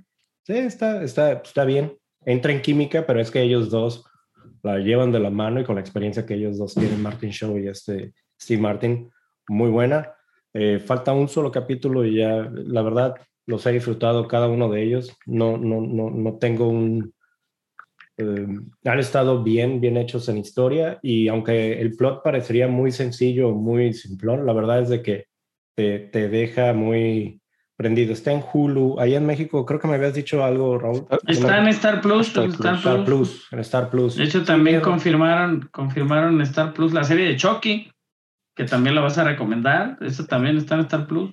La verdad es de que sí, me, me sorprendió y me, me quedó buen sabor de boca de, de decir, ok, estoy viendo un Chucky, un Chucky 2, este, muy cagada.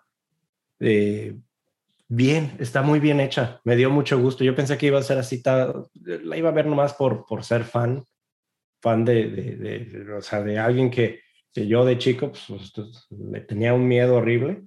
Y este, y primer capítulo, bueno, o sea, está, está muy, muy bueno. No sé, a ti, Raúl, tú también la viste y la ibas a recomendar. Sí, me gustó, me gustó Chucky y digo, también las posibilidades que vamos a tener de verla aquí en algún servicio, pues también motivan el regreso de, digo, del el- Chucky es de esas series, güey, que eso se me hace chido, que de series de películas que nunca se han, se han, este, ¿cómo te diré, güey? Nunca se han dejado, a pesar de que tienen muchas películas muy raras, ¿no? Como Cult of Chucky o de, este, The Bride of Chucky, siempre han sido, siempre han sido eh, continuas. Entonces esta también, o sea, esta no es un reboot mm, como aquella que existió, ni un remake, sino No, no, es no. parte de, de la mitología de Chucky y, y el hecho del el uso de Chucky, de la voz y de todo, pues me gusta, me gusta. Sí. Está padre, Cada martes verdad. sacan su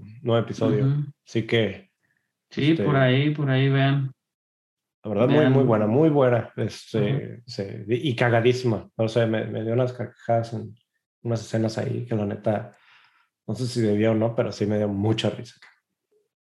Sí, la verdad, este. Creo que sí vale la pena ver Chucky. Yo vi por ahí muchas películas de terror. Me aventé este, Lights Out, que, que ya la había visto, basada en aquel corto, decíamos, Chava, de. de, de- ¿Cómo se llama este güey? El director de Shazam es como húngaro, ¿no? Noruego, es noruego. Ajá. David F. Sandberg, que es un es, es chingón, David F. Sandberg, que es el director de Shazam. Eventualmente él hizo un cortito en YouTube. Hacía cortos de YouTube y hacía. Yo no sabía, o sea, yo, yo lo seguía en Instagram y lo seguía en, en YouTube, porque tenía un canal de pasando tips de cómo dirigir y con análisis de otros directores. Y ya después vi y dije, él ha hecho película, porque una vez dijo de que en la película que yo grabé, dije, ¿cuál hizo? Y vi que él había dirigido Shazam y dije, ah, cabrón, pero yo tengo de que, de que lo sigo desde hace años. Y ya él, él se hizo famoso haciendo cortos de terror y ahí hizo Lights Out y de ahí fue, hizo la Bueno, película y de sí. hizo Shazam. Ajá. basado en un corto bastante creepy y con escenas bastante creepy, Lights Out. Este, Ajá. pues digo, Lights Out costó, en costó la película nacer, güey, 4 millones o 5 y ganó 148 millones a nivel global por ahí del 2016. Entonces, este, véanlo, por ahí, vean el corto, si les llama la atención ver la película, es, es como una idea muy similar y tiene Ah, un sueco. final. Sí, es sueco. No, no, Ajá, tiene ahí, tiene ahí un final locochón, este, y vale la pena. También vean por ahí la de Don't Break 2, que está en varios sistemas de streaming. Vale la pena, este, pero, pero el Lights Out fue de lo que más me llamó la atención, la verdad, en la semana. La de VHS, ya voy a ver la nueva, ya, ya tengo acceso a la nueva película VHS 94, güey, que está recomendadísima ahorita en la, por el cine del terror y en este mes, este pues, Chucky, que estamos, ¿no? Estamos hablando de Halloween también, o sea, cosas, cosas de miedo. Y pues siempre van a estar, vean este The Descent y vean todas estas. Creo que el terror ha tenido unos buenos cuatro o cinco años seguidos donde la mayoría de sus películas, este, desde, digo, si ven, este, si ven si ven aquella película que les recomendé de, de VHS, pues también existe este remake de The Blair Witch Project del 2016, este, dirigida por uno de los directores de, de esa película, que es este, digo, no, la original, digo, la original es del 99, la del 2016 está dirigida por este güey, ¿cómo se llama? Un segundito, lo que estoy buscando. Adam Wingard, que Adam Wingard ha hecho cosas muy buenas también, y ahorita ya ¿no? Es director de, de, de, de Godzilla contra Kong, pues, pero empezó haciendo estas cosas, güey. Entonces, Adam Wingard, vean Blair Witch del 2016 de Adam Wingard, y pues van a entender por qué le están dando peliculones al hombre, porque la verdad está muy bien hecha. Los reyes cortitos de la del 2012 de VHS. Este, y hay varias series de antología, lo malo es que realmente pues todavía nos quedamos en pañales con las distribuciones, toda esta serie de, de Creep Show que sale en Shudder, toda los ABCs of Death que nunca han salido aquí, que hay varias cosas que, que, no hay forma de encontrarlas de manera legal. Pero pues sí, es lo que les puedo recomendar de terror. Carlos, ¿tú viste? ¿Qué viste? Tu fundación que está... Eh, eh, está raro porque ya se, pues, se, salió mucho del, del libro, pero no hay pedo, es una adaptación muy interesante. Este, yo porque ya hemos hablado, es muy complicado adaptar un libro donde los personajes principales son ideas. Este, o prácticamente imposible. Por eso, por eso todo el mundo decía que es imposible. Este, y sí, o sea, está, está bien. Vamos viendo a dónde va. O sea, todas, se ve la producción sigue estando muy buena. Este, de repente ahí me meten un poquito amor de más para mi gusto. Pero pues es lo que hay que hacer para aterrizar y para que te den creo que es eso, en estas épocas. que es, o sea, por ejemplo, ahorita que están, eh, digo, sin hacer mucho spoiler, pero, o sea, hay ciertos personajes como Gal Dorne que porque tienen que dar mucho más énfasis en su mundo y cómo, cómo pues toda su evolución a, a poder ser esta matemática pero está, o sea, a mí los mundos y todos los personajes, vestuario, o sea, se me hizo, se me hizo de muy, muy, muy buen nivel. Están muy, muy bien hechas. Sí, definitivamente. Este, sí, lo sigo recomendando totalmente. Y Taskmaster, ahí sigo, ya voy en la temporada 10. Mm. Ya casi, casi la, la, la clasifico en vicio. pero sí es. yo también llegué, a la segunda serie, a, la segunda temporada. Perrísimo. Están, muy buenos. Sí, hay unos, unos cómicos que sí, plano, sí. Sí, dije, estos no van a durar todas las temporadas, así. Pero sí, este. y, está chido eso, que, que, cada temporada cambia totalmente de. de, comediantes. De comediantes o sea, y de participantes. Y cada cinco temporadas hacen un especial, que es el, el campeón de campeones los agarran a, los cinco ganadores y es un especial. Qué locura, güey.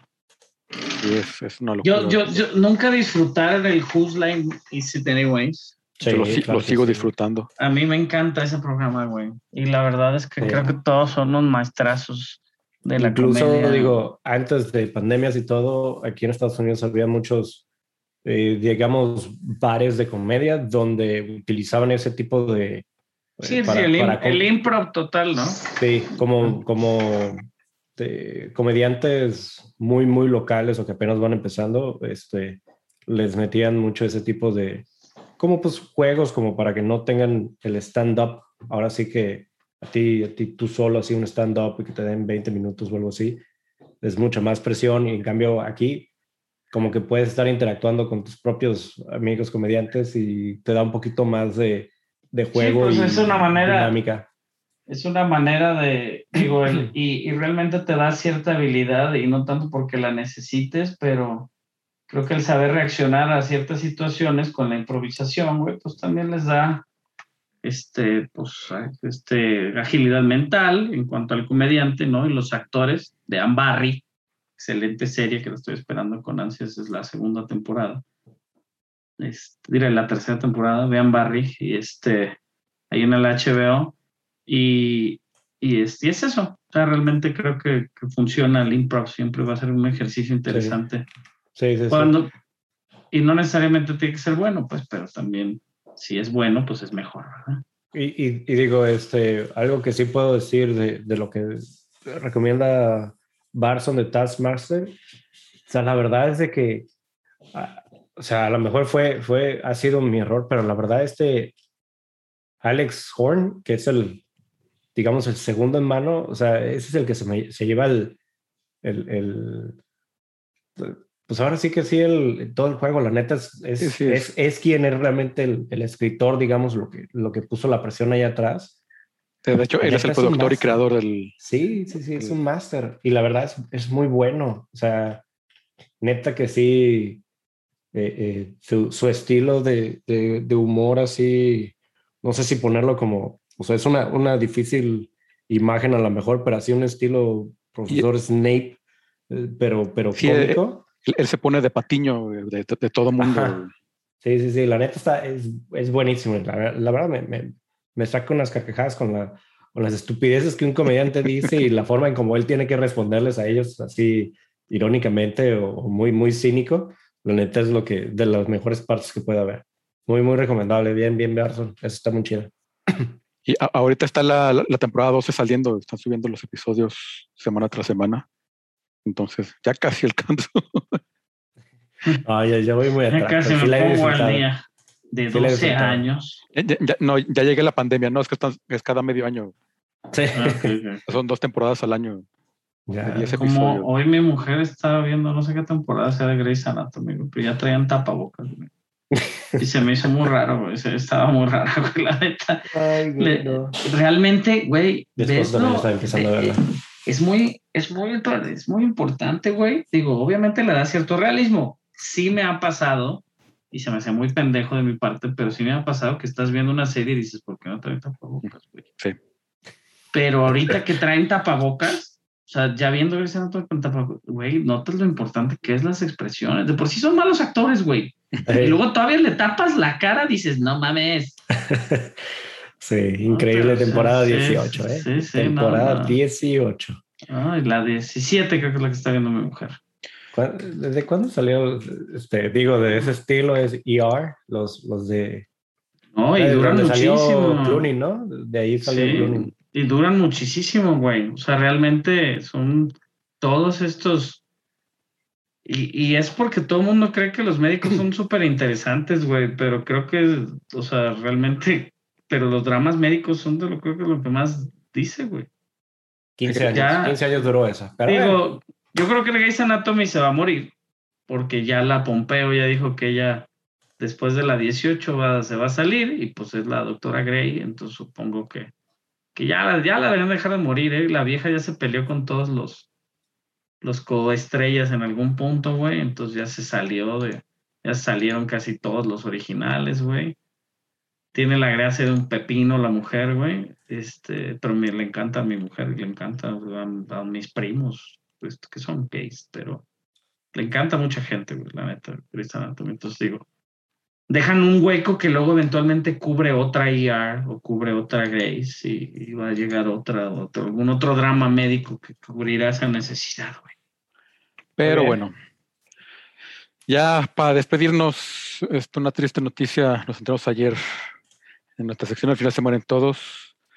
El gran Felipe Casals este, falleció, director, y yo creo uno de los grandes pilares de la cinematografía mexicana, maestro de todos los cineastas actuales mexicanos este, y de muchos futuros cineastas mexicanos, varias generaciones, este, películas de las más importantes este, de México como Canoa, El Apando, Las Poquianchis, este, entre muchas, muchas otras. Estuvo en más de 40 producciones, a lo que estaba leyendo.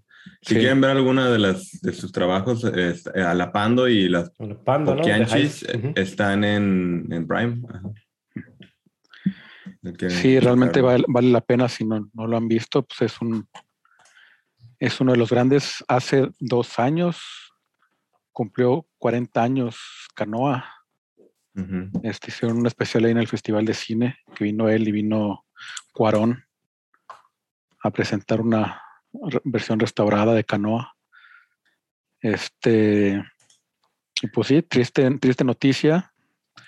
Y pues que despa- descanse en paz, uno de los grandes. En paz, sí. Descansa en paz. Sí. Sí.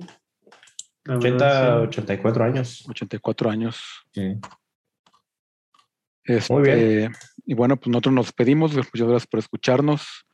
Al final com diagonal nuevo. Ahí cuentan siempre el último episodio. En, nuestra página pueden encontrar todos los, todos los links, todos los episodios, links a las redes sociales. Y pues yo soy arroba Barson, Pepe. Arroba pepe.tirado 1985. Lo sé, muy largo, lo sé, lo sé, lo sé. Chava. Sal- Salbordo. Pues al bordo todavía, no lo he cambiado.